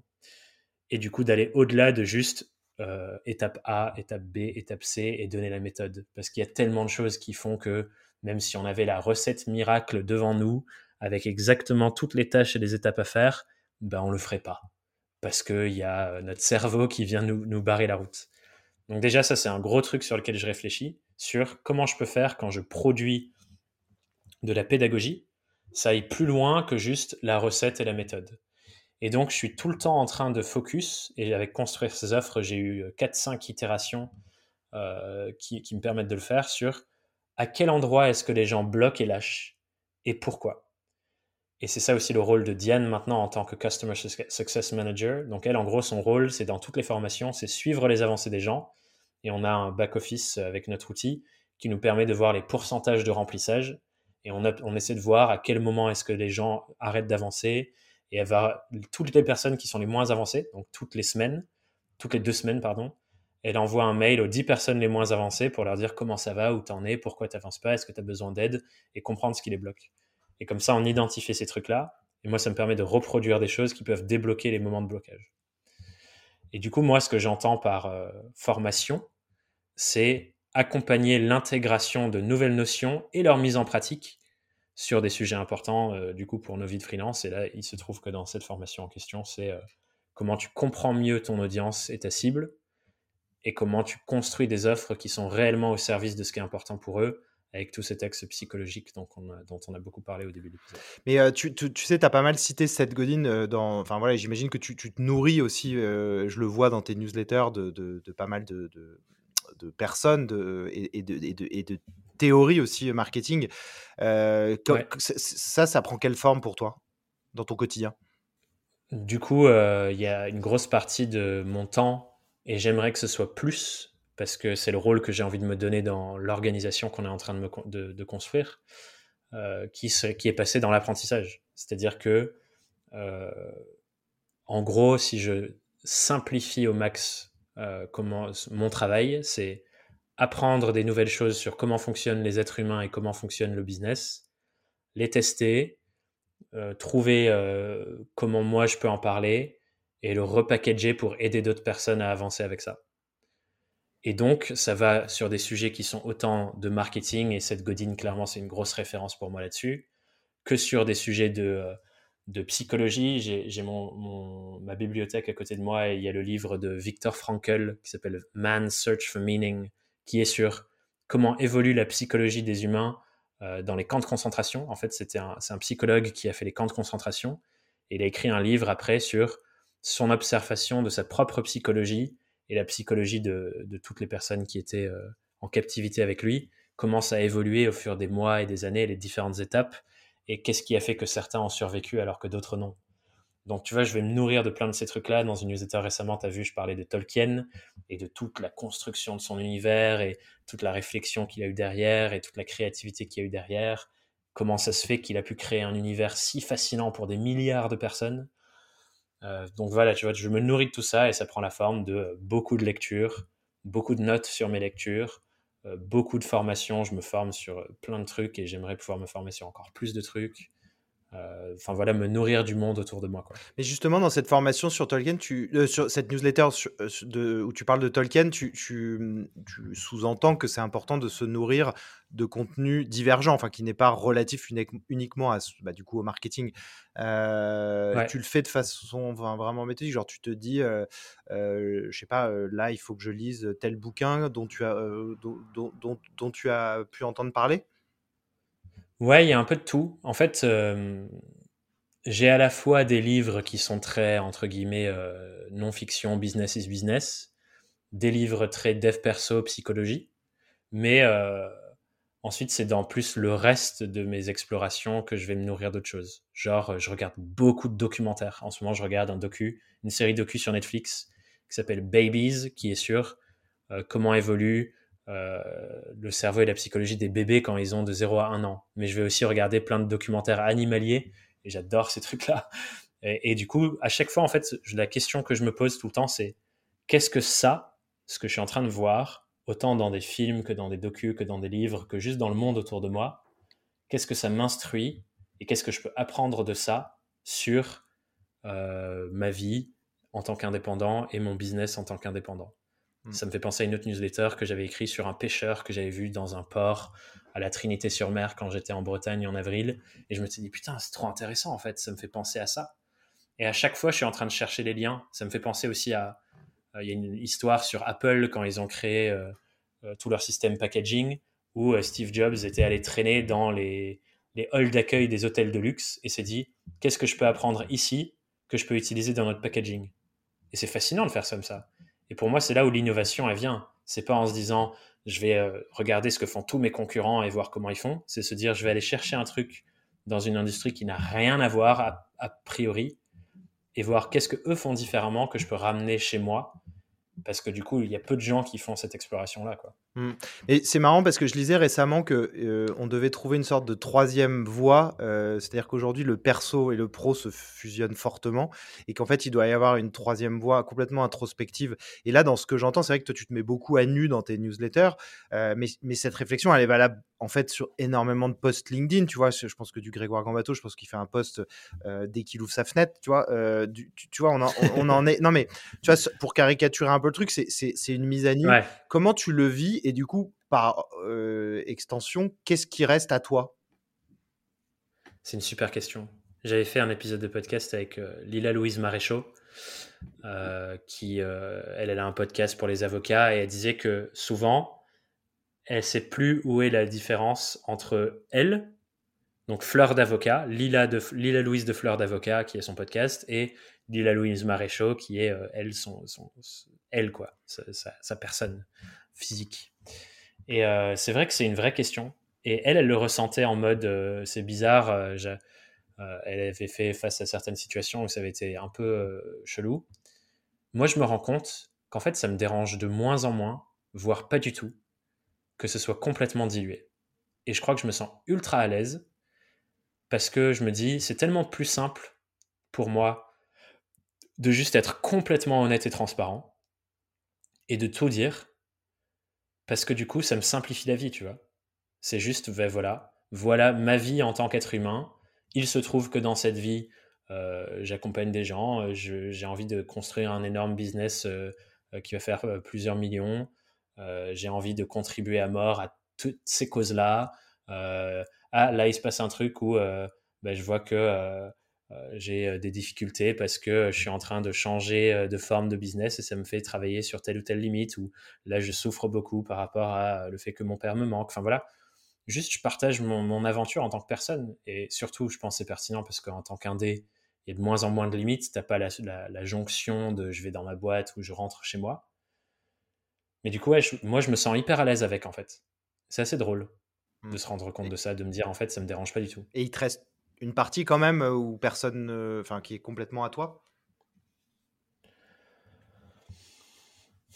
Oui, il y a des choses que j'ai pas encore euh, fait le pas de partager parce que ça me semble pas forcément pertinent pour euh, les personnes qui me suivent. Donc je vais pas me dire je vais partager parce qu'il faut que je partage tout. Je le fais quand c'est pertinent. Donc il y a forcément des choses que j'ai pas encore partagées. Et en même temps, je me sens pas gêné de ça je peux partager peut-être une petite réflexion métaphysique de ça aussi, qui est assez euh, spirituelle. Tous les nouveaux, euh, au Nouvel An, chaque année, j'ai un petit groupe de potes avec qui on fait, euh, fait pas une soirée, on fait genre 5-6 jours de passage de l'année. Où on prend un temps pour regarder tout ce qui s'est passé dans l'année. Le soir du Nouvel An, on fait un petit rituel de on lâche les choses qu'on veut plus et on les jette dans le feu et on pose des intentions pour l'année qui vient, tout ça. Euh, et du coup, il y a une gros, grosse phase introspective à ce moment-là. Et cette année, pour le nouvel an, comme il y a tellement de choses qui ont changé dans ma vie en 2020, j'ai vécu un moment un peu euh, weird où j'arrivais plus à mettre le doigt sur ce que j'entendais par le fait de dire moi. Parce qu'avant, je m'identifiais à, voilà, je suis parisien, euh, enfin, je suis pas parisien, mais j'habite à Paris, je suis en couple, j'habite dans le 10e arrondissement, je travaille à tel endroit et c'est le coworking que j'adore, enfin voilà plein de trucs qui me définissaient, qui en 2020 ont été complètement balayés. Et j'arrivais plus à mettre le doigt sur un truc concret en disant ça c'est moi, ça c'est mon identité. Et ça m'a rapproché d'une pensée euh, bouddhiste que j'avais que je connaissais théoriquement mais que j'avais jamais vraiment ressenti qui est que en fait moi c'est rien. On est juste un espace par lequel gravitent des expériences, des émotions, des ressentis, des projets, mais qui, qui passent à travers nous et, nous, on, les, on y goûte, on en a conscience pendant le temps qu'on est euh, vivant, entre guillemets, et après, ça disparaît. Et du coup, en fait, je suis de plus en plus détaché de me dire, ah, ça, c'est moi, et du coup, ça, c'est privé et ça, c'est perso. C'est juste, ben voilà, je suis une sorte de réceptacle qui vit des expériences et qui décide de les partager aux autres parce qu'eux aussi vivent des expériences. Mmh. Et qu'il n'y a rien de grave. En tout cas, pas rien de grave. Et en tout cas, euh, et en tout cas, certainement pas dans ce qu'on traite, ce dont on traite. Ouais, grave. Il y a que du, il y a que du bonus. non, mais c'est c'est euh, une réflexion qui est en fait qui, qui est assez complète parce que euh, je pense que l'acquisition comme le marketing est, est profondément philosophique. Euh, dans, dans, la capacité à se connaître. Je pense que tu vois, des, des, quand, quand tu as un client qui va avoir juste une approche opportuniste et qui va te dire voilà, je veux absolument réussir sur ce marché-là qui a, qui a, une vision, et ça on peut le voir notamment sur l'écologie, où aujourd'hui c'est une, une, approche qui est très opportuniste, bah, en fait, il y a un moment ça sonne creux et puis ça, ça, ça, risque de, de, de, tiquer un peu. donc je, je, je, trouve que cette, cette réflexion très global qu'on a eu dans cet épisode euh, permet aussi de voir un petit peu ce que toi tu, tu, tu ce dont tu parles dans ta formation.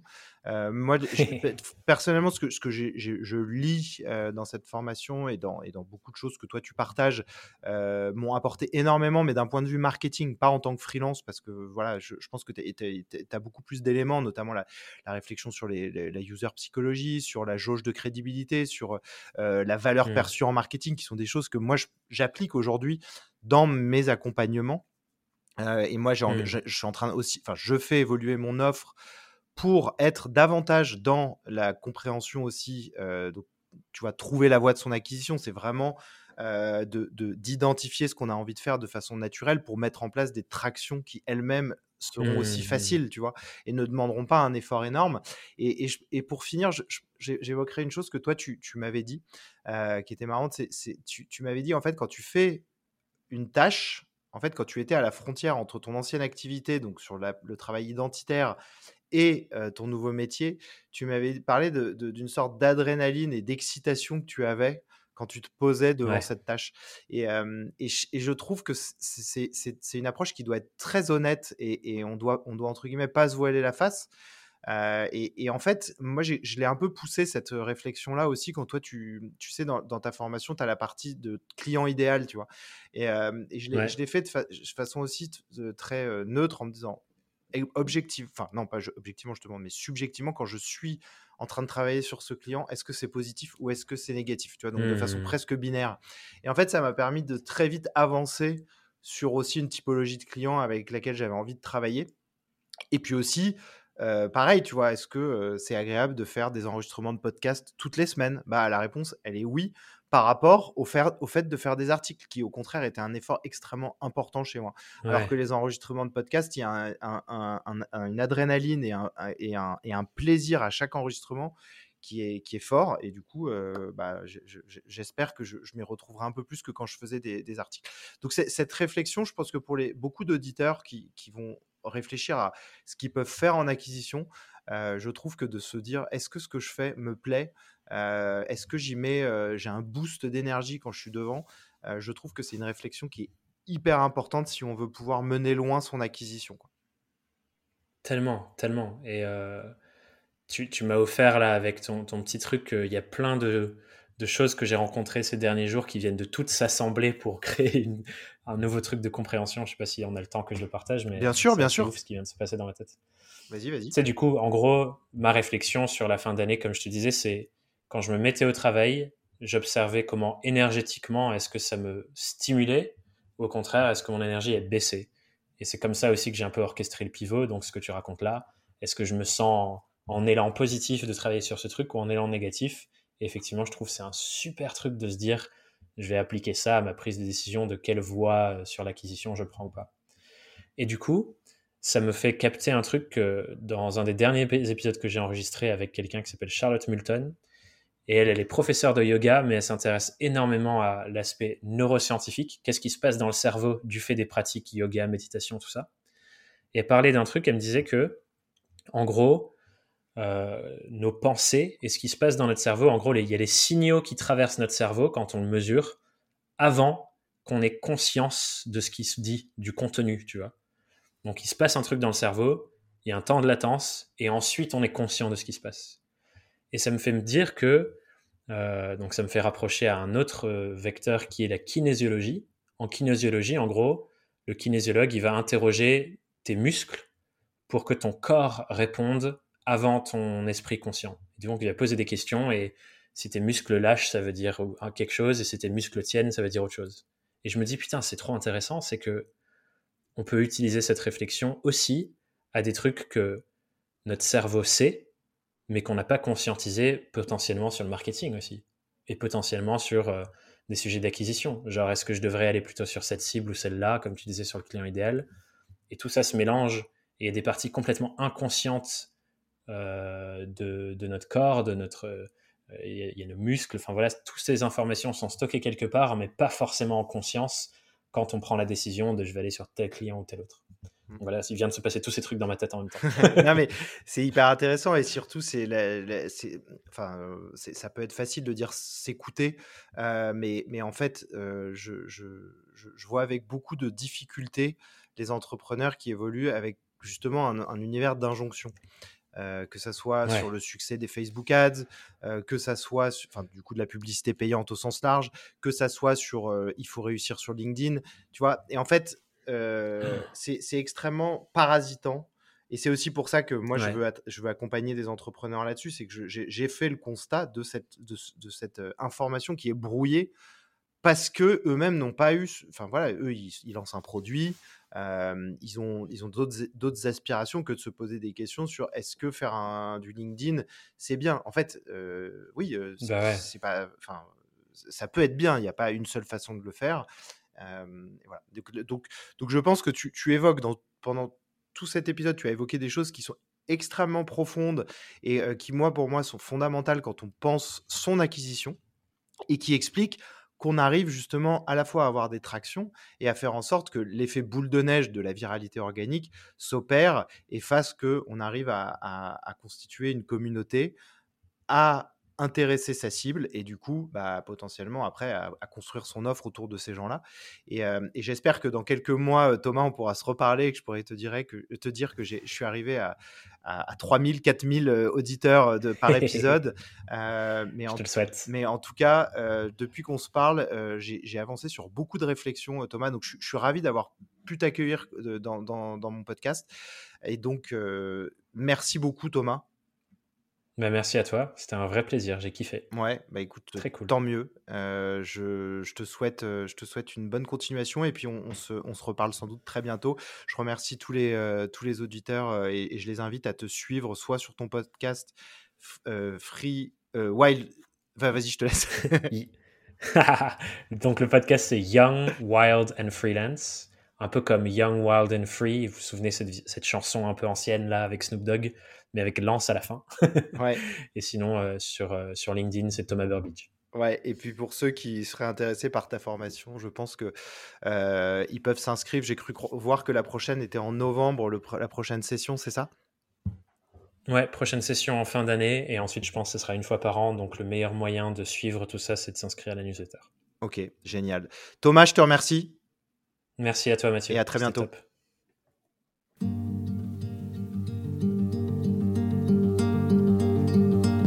Je vous remercie à tous d'avoir écouté cet épisode jusqu'au bout. Si cet échange vous a plu ou fait réfléchir, n'hésitez pas à en parler sur les réseaux sociaux ou à des entrepreneurs autour de vous. Vous pouvez également vous inscrire sur mon site mathieusecarelli.com pour être tenu informé de la sortie des épisodes et pour recevoir tout mon contenu.